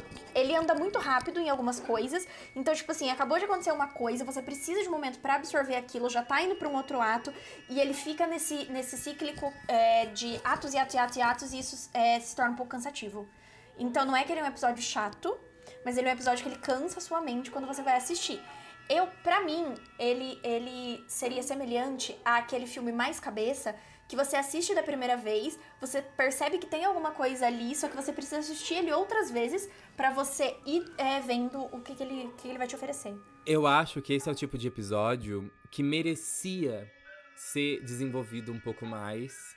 Ele, ele, ele duraria facilmente, assim, para ser desenvolvido, para não ficar aquela coisa assim, tipo, muito é, sequência de ima imagens e, e, e, acontecimentos, um intercalando e, e encavalando no outro que merecia ser mais longo ou até de repente um filme mesmo em si que, que poderia ser um filme cabeça não tão cabeça assim se ele fosse desenvolvido em de repente uma hora e meia. É porque assim tem aquela tem, tem a sequência assim da da xamã resolvendo o problema indo lá de madrugada resolver o problema do dos peixes só que daí vai lá e vê o, o, o segundo no comando lá, né? Que o Ibi é um parlamentar. Aí tem o segundo no comando dele. Aí tem o carinha lá que, que trabalha para ele como se fosse o, o carinha que mexe com, com jornalismo. Como é que fala? O assessor dele. E aí acaba que ele vê alguma coisa, só que sim, fica uma coisa meio vaga nesse, nesse, no episódio. Não vaga, sabe? Mas é, a gente perde alguma coisa, porque como o episódio precisa ter no máximo 55 minutos, porque é uma série, então a gente acaba perdendo alguma coisa, ou eles acabam perdendo e cortando alguma coisa que a gente não vê e tal. Aí chega na parte do final, a parte do final, a sequência dos últimos 10 minutos corre de uma forma que você se perde. E, e digamos assim, o, a questão do folclore, a questão do que é o nome da série, né? Mas a questão do folclore, a questão que pega ali, que amarra nessa, nessa questão do, do sobrenatural, é, fica para esses 10 minutos finais, fica corrido, né? Que é a questão desse ser sobrenatural que a gente vai falar agora. Eu acho que ele, ele vai, tipo assim, ele vai de 0 a 100 muito rápido ele, ele, essa, ele começa num, num trotezinho e de repente ele já tá corrida de jockey, assim, ele tá muito rápido. E, e você não consegue acompanhar isso, talvez, é, na minha opinião, fosse um episódio para ser dividido em duas partes, entendeu? Tem um parte 1 e tem um parte 2. Acho que a partir do momento que eles casam, podia encerrar ali a primeira parte, entendeu? Porque seria causa e consequência. Mas aí, de repente, se fosse dividir em duas partes, seriam teriam que ser duas partes de 45 minutos. Aí destoaria um pouquinho do tamanho dos episódios dos outros, né? Porque todos os outros têm 50 é. minutos. Aí esse mas talvez aí, quando... tivesse 45 e 45. Exato, até 40 e 40, porque eu sinto também, em alguns momentos, ele vai tão rápido que eu sinto que eles é, pegaram a edição e cortaram vários pedacinhos e, e, juntaram, assim, foram passando, sabe quando você faz um shot que você corta o vídeo dois segundos e vai juntando? Eu acho que, que ele tem muito essa questão.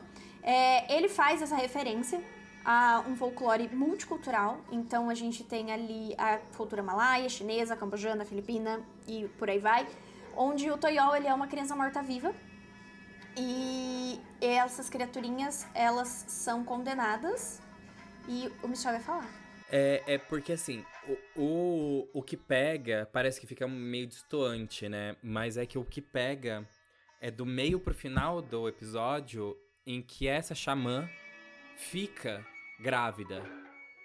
Sim, escala muito rápido. E, é, e, e exato, dá, dá essa escalona assim muito rápido. Porque assim, o, o Ibi, ele é casado até conhecer essa xamã.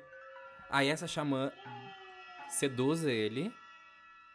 Só que ele não só, ela não só seduz ele, faz ele pedir o divórcio pra dar sequência a esse plano maléfico que ela tem. Porque ela tem um plano oh, maléfico. spoiler. Sim, spoiler. É, mas é por isso que eu falo que seria um episódio que se desenvolveria muito bem em duas partes. É, para que tivesse um, um, Eu não diria explicações, mas eu acho que para que ele tivesse um desenvolvimento melhor, é o que falta, entendeu? Esse desenvolvimento. E a, e a HBO, assim, ela, ela flerta com essa questão do tempo, mas olha o Game of Thrones aí, entendeu? Dá licença, não tem esse, a HBO não tem esse negócio de tempo limite, não, entendeu? Tempo limite é 4 horas e meia, então, e o vento levou. Mas aí, ele, voltando lá na, na questão folclórica em si, é, são espíritos infantis que são usados para atormentar a, a boa sorte nos casais recém-casados ali né? E vão ali com. É, eles mexem muito com a questão da magia negra, para a questão da invocação, que cai naquilo que o Michel falou sobre o, o plano maléfico, do plano infalível da, da xamã ali pra. Você percebe que ela vem como uma ajuda, mas ela acaba causando caos em outros aspectos. E aí o Toyol em si, o espírito, ele é descrito geralmente como uma criança basicamente nua e um duendezinho, assim, de pele verde, cinza ou cinza, orelhas pontudinhas, olhinhos turvos, aquela representação de demoninho que a gente já tá acostumado, que eu particularmente não gosto, que é, eu não gosto dessa coisa de demônio de, com criança, não, me, me perturba. E se você procurar na internet é, esse nome, tem uma sequência de filmes, eu acho que são uns três ou quatro filmes que tem esse nome, e a capa do, do filme. Ai, eu já fiz isso. Eu só não assisti o filme ainda. Ah, Mas ah, ah. é, são são filmes que, que tem é, essa temática desses desses serezinhos, né? Desses duendezinhos, crianças verdes é, na capa e, e são medonhos, medonhos. Eu, eu, assim, eu tenho medo de assistir o filme porque eu, eu imagino que são filmes ruins e de baixo orçamento. Mas assim, não vou dizer que não são do tipos de filmes que eu gosto de assistir. Eu adoro assistir filme de baixo orçamento, essas coisas bem trash. Mas eu acho que é uma coisa assim um pouco mais além do meu nível. Mas eu vou um dia é, assistir. E, Underground, underground. e se eu assistir, eu, eu farei um episódio e falarei sobre isso. Eu cheguei a assistir um episódio, um, um filme desse, desse nível. É, chama Xuxa e os Duendes. É um sucesso de bilheteria aqui no Brasil, né? E, Sucesso! e tem- retrata, retrata justamente essas criaturinhas pequenas de orelhas pontudas que, que dão medo e, e tem uma música do Duendes, dá um pouco de medo. E chegamos ao último episódio da série, que é o Mongdao, tá? Ele foi dirigido pelo Lee Sang-woo e é da Coreia do Sul. E do que ele se trata? Ele se trata de um estudante chamado Dong-jo e ele é perturbado com uma obsessão doentia por uma colega de classe, tá? Ele andou para que o Joe da série U pudesse correr. É, a Siho. Siho, Siho, Siho. É, quando ela rejeita ele, adivinha? Ele se mata, porque ele não pode viver sem, sem o amor de Sehu, que Malemar olhava pra cara dele. E aí ele retorna como um espírito, um fantasma chamado Mongdao, que é um jovem que morreu virgem. Aqui no, no Brasil a gente conhece como gamer. E o Dongjo, ele vai é, ser propiciado por um... Propiciado, de verdade, a gente vai usar essa palavra, propiciado, tudo bem. Por um fantasma feminino virginal que se tornará a, a sua noiva, entendeu? Então ele finalmente vai co- coisar o cabaço fantasmagórico dele. É que, tipo assim, ele é um fantasma que pra ele encontrar a paz, porque como ele morreu virgem, ele precisa encontrar um- uma esposa e se casar com essa esposa. Transar, gente, ele precisa transar pra ele se libertar, entendeu? É sobre. É sobre. É sobre. A gente sabe que é sobre. Não, é. é tem toda essa temática aí. E aí, de novo, né? E um xamã, ele convence a mãe do Dongjo a. É, é uma coisa meio ponta bizarra, tá, gente? Ele vai desenterrar o corpo da pessoa, do, do coitado recém-morto, e realizar um ritual pra casar o espírito dele com esse espírito da noiva virgem, porque assim, como Michel disse, ele vai ser libertado aí, ele não vai mais ser um espírito atormentado. E a mãe, ela decide então que, já que ela vai ter que fazer isso, que ela vai escolher a, a mulher ali que, que ele queria, né? Então ela decide que ele vai se casar com a menina que não queria ele. Por quê? Porque ela quer. E é sobre. É assim, né? Porque, tipo, a, é, é, a sé, é, é, esse episódio, ele, ele se trata muito dessa solidão e dessa sociopatia desse menino. Só que não só sobre a sociopatia desse menino, porque no começo do episódio a gente, a gente imagina que realmente esse menino ele vai fazer alguma atrocidade. Que ele vai pegar essa menina que ele persegue na, na escola. Ele, e tem esse outro menino que gosta dessa outra menina, que essa menina é nova nessa escola. E, e, e você começa nesses primeiros minutos de, de episódio é, imaginar o que vai acontecer. Só que daí acontece essa tragédia, que ele acaba se matando e tudo mais. Então a gente segue a história das, dessa mãe dele, que é uma mãe é, solo.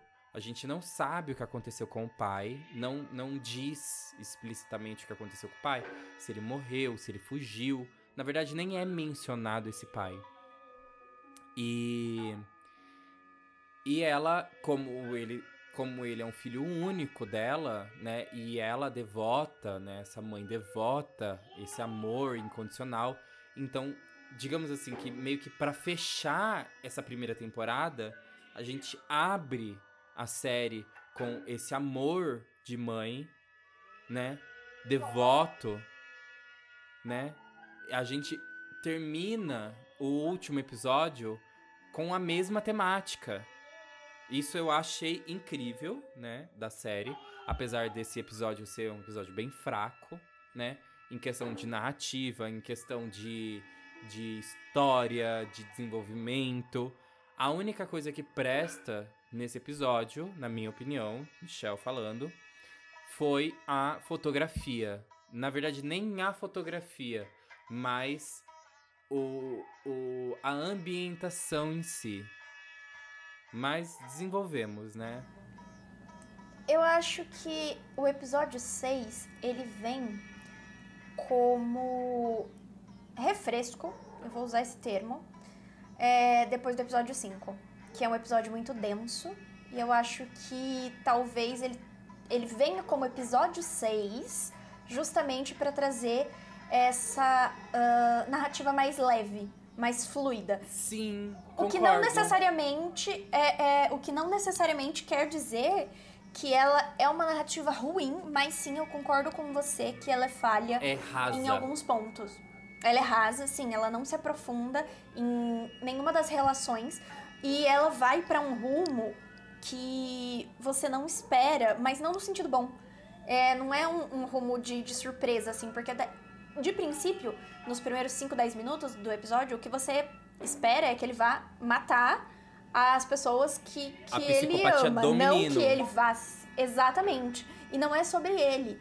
É sobre é, a mulher em a si. mãe, de novo. Na verdade, todos os episódios eles trazem muito essa figura feminina é, e essa questão maternal é, mesmo no episódio em que o espírito ele é um homem, mas a gente tem que partir do princípio de que a representação original é da, de uma figura feminina. Exato, e, verdade. Ó, então, você tá então trazendo um negócio aí.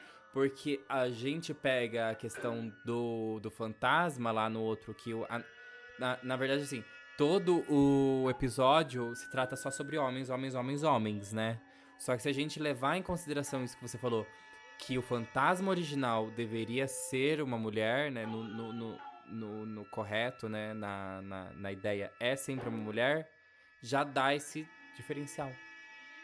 Exatamente. E eu acho que a série ela se amarra muito bem nisso, porque no fundo é uma temática que traz muito o feminino e a representação da figura feminina enquanto entidade sobrenatural. Então tá sempre envolvido coisas que vêm entre que tangem entre vingança, amor e sensualidade.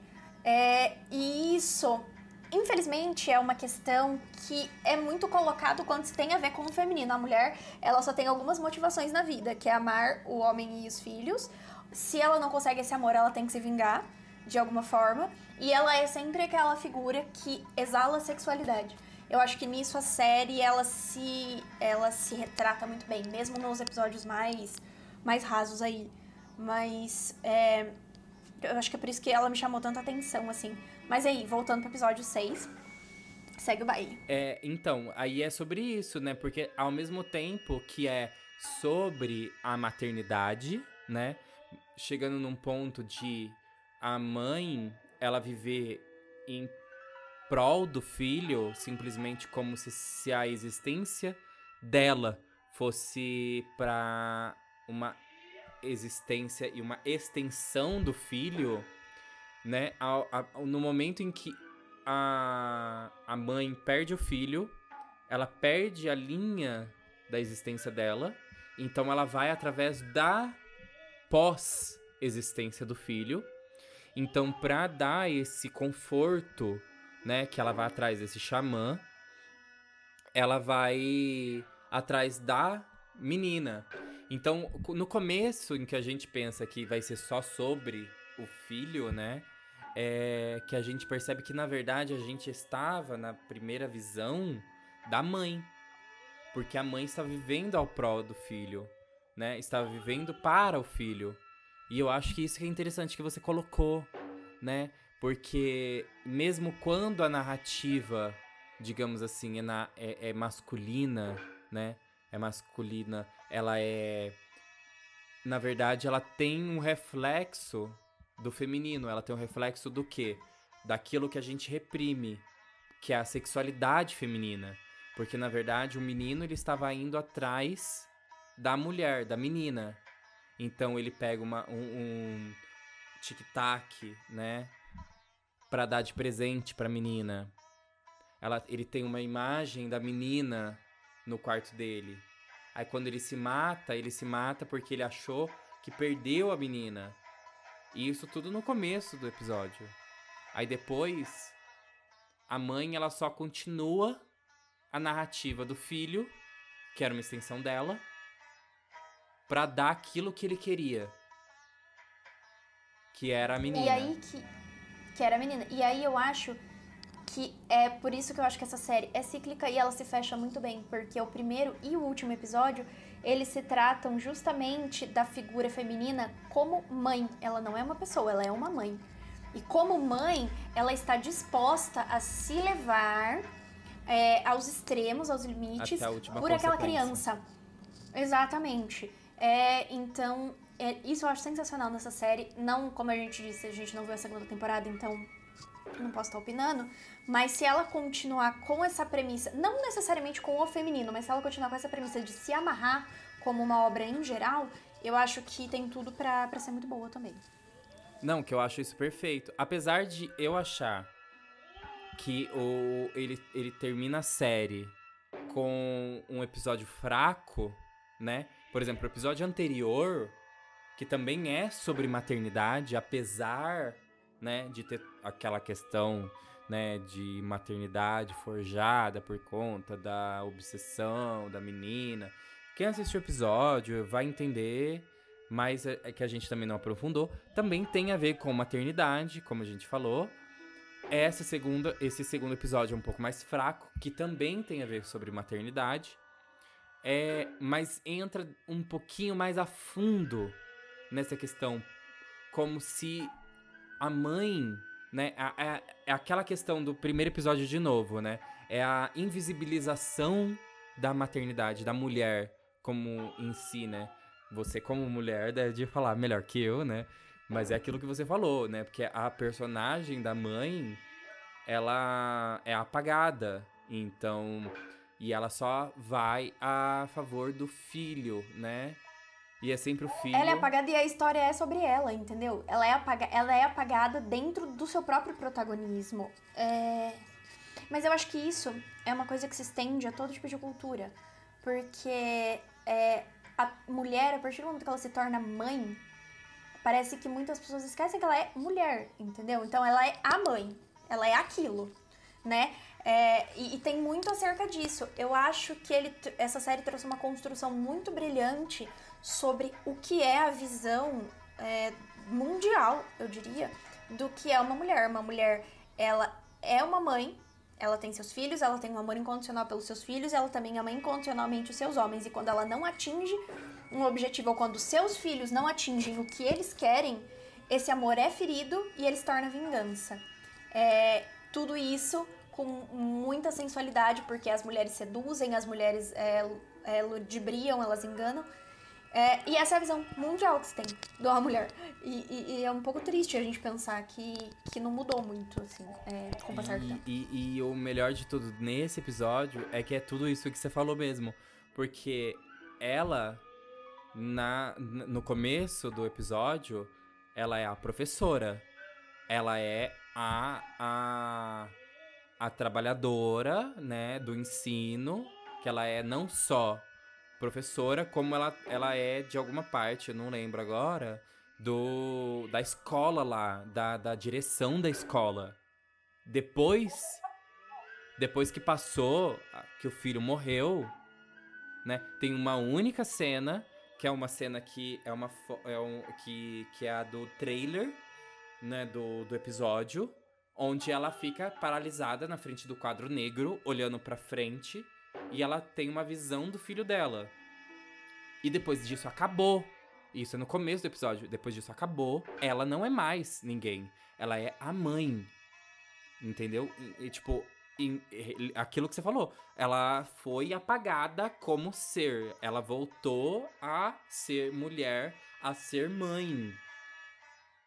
Exatamente. E ela Eu trabalha só pra uma coisa.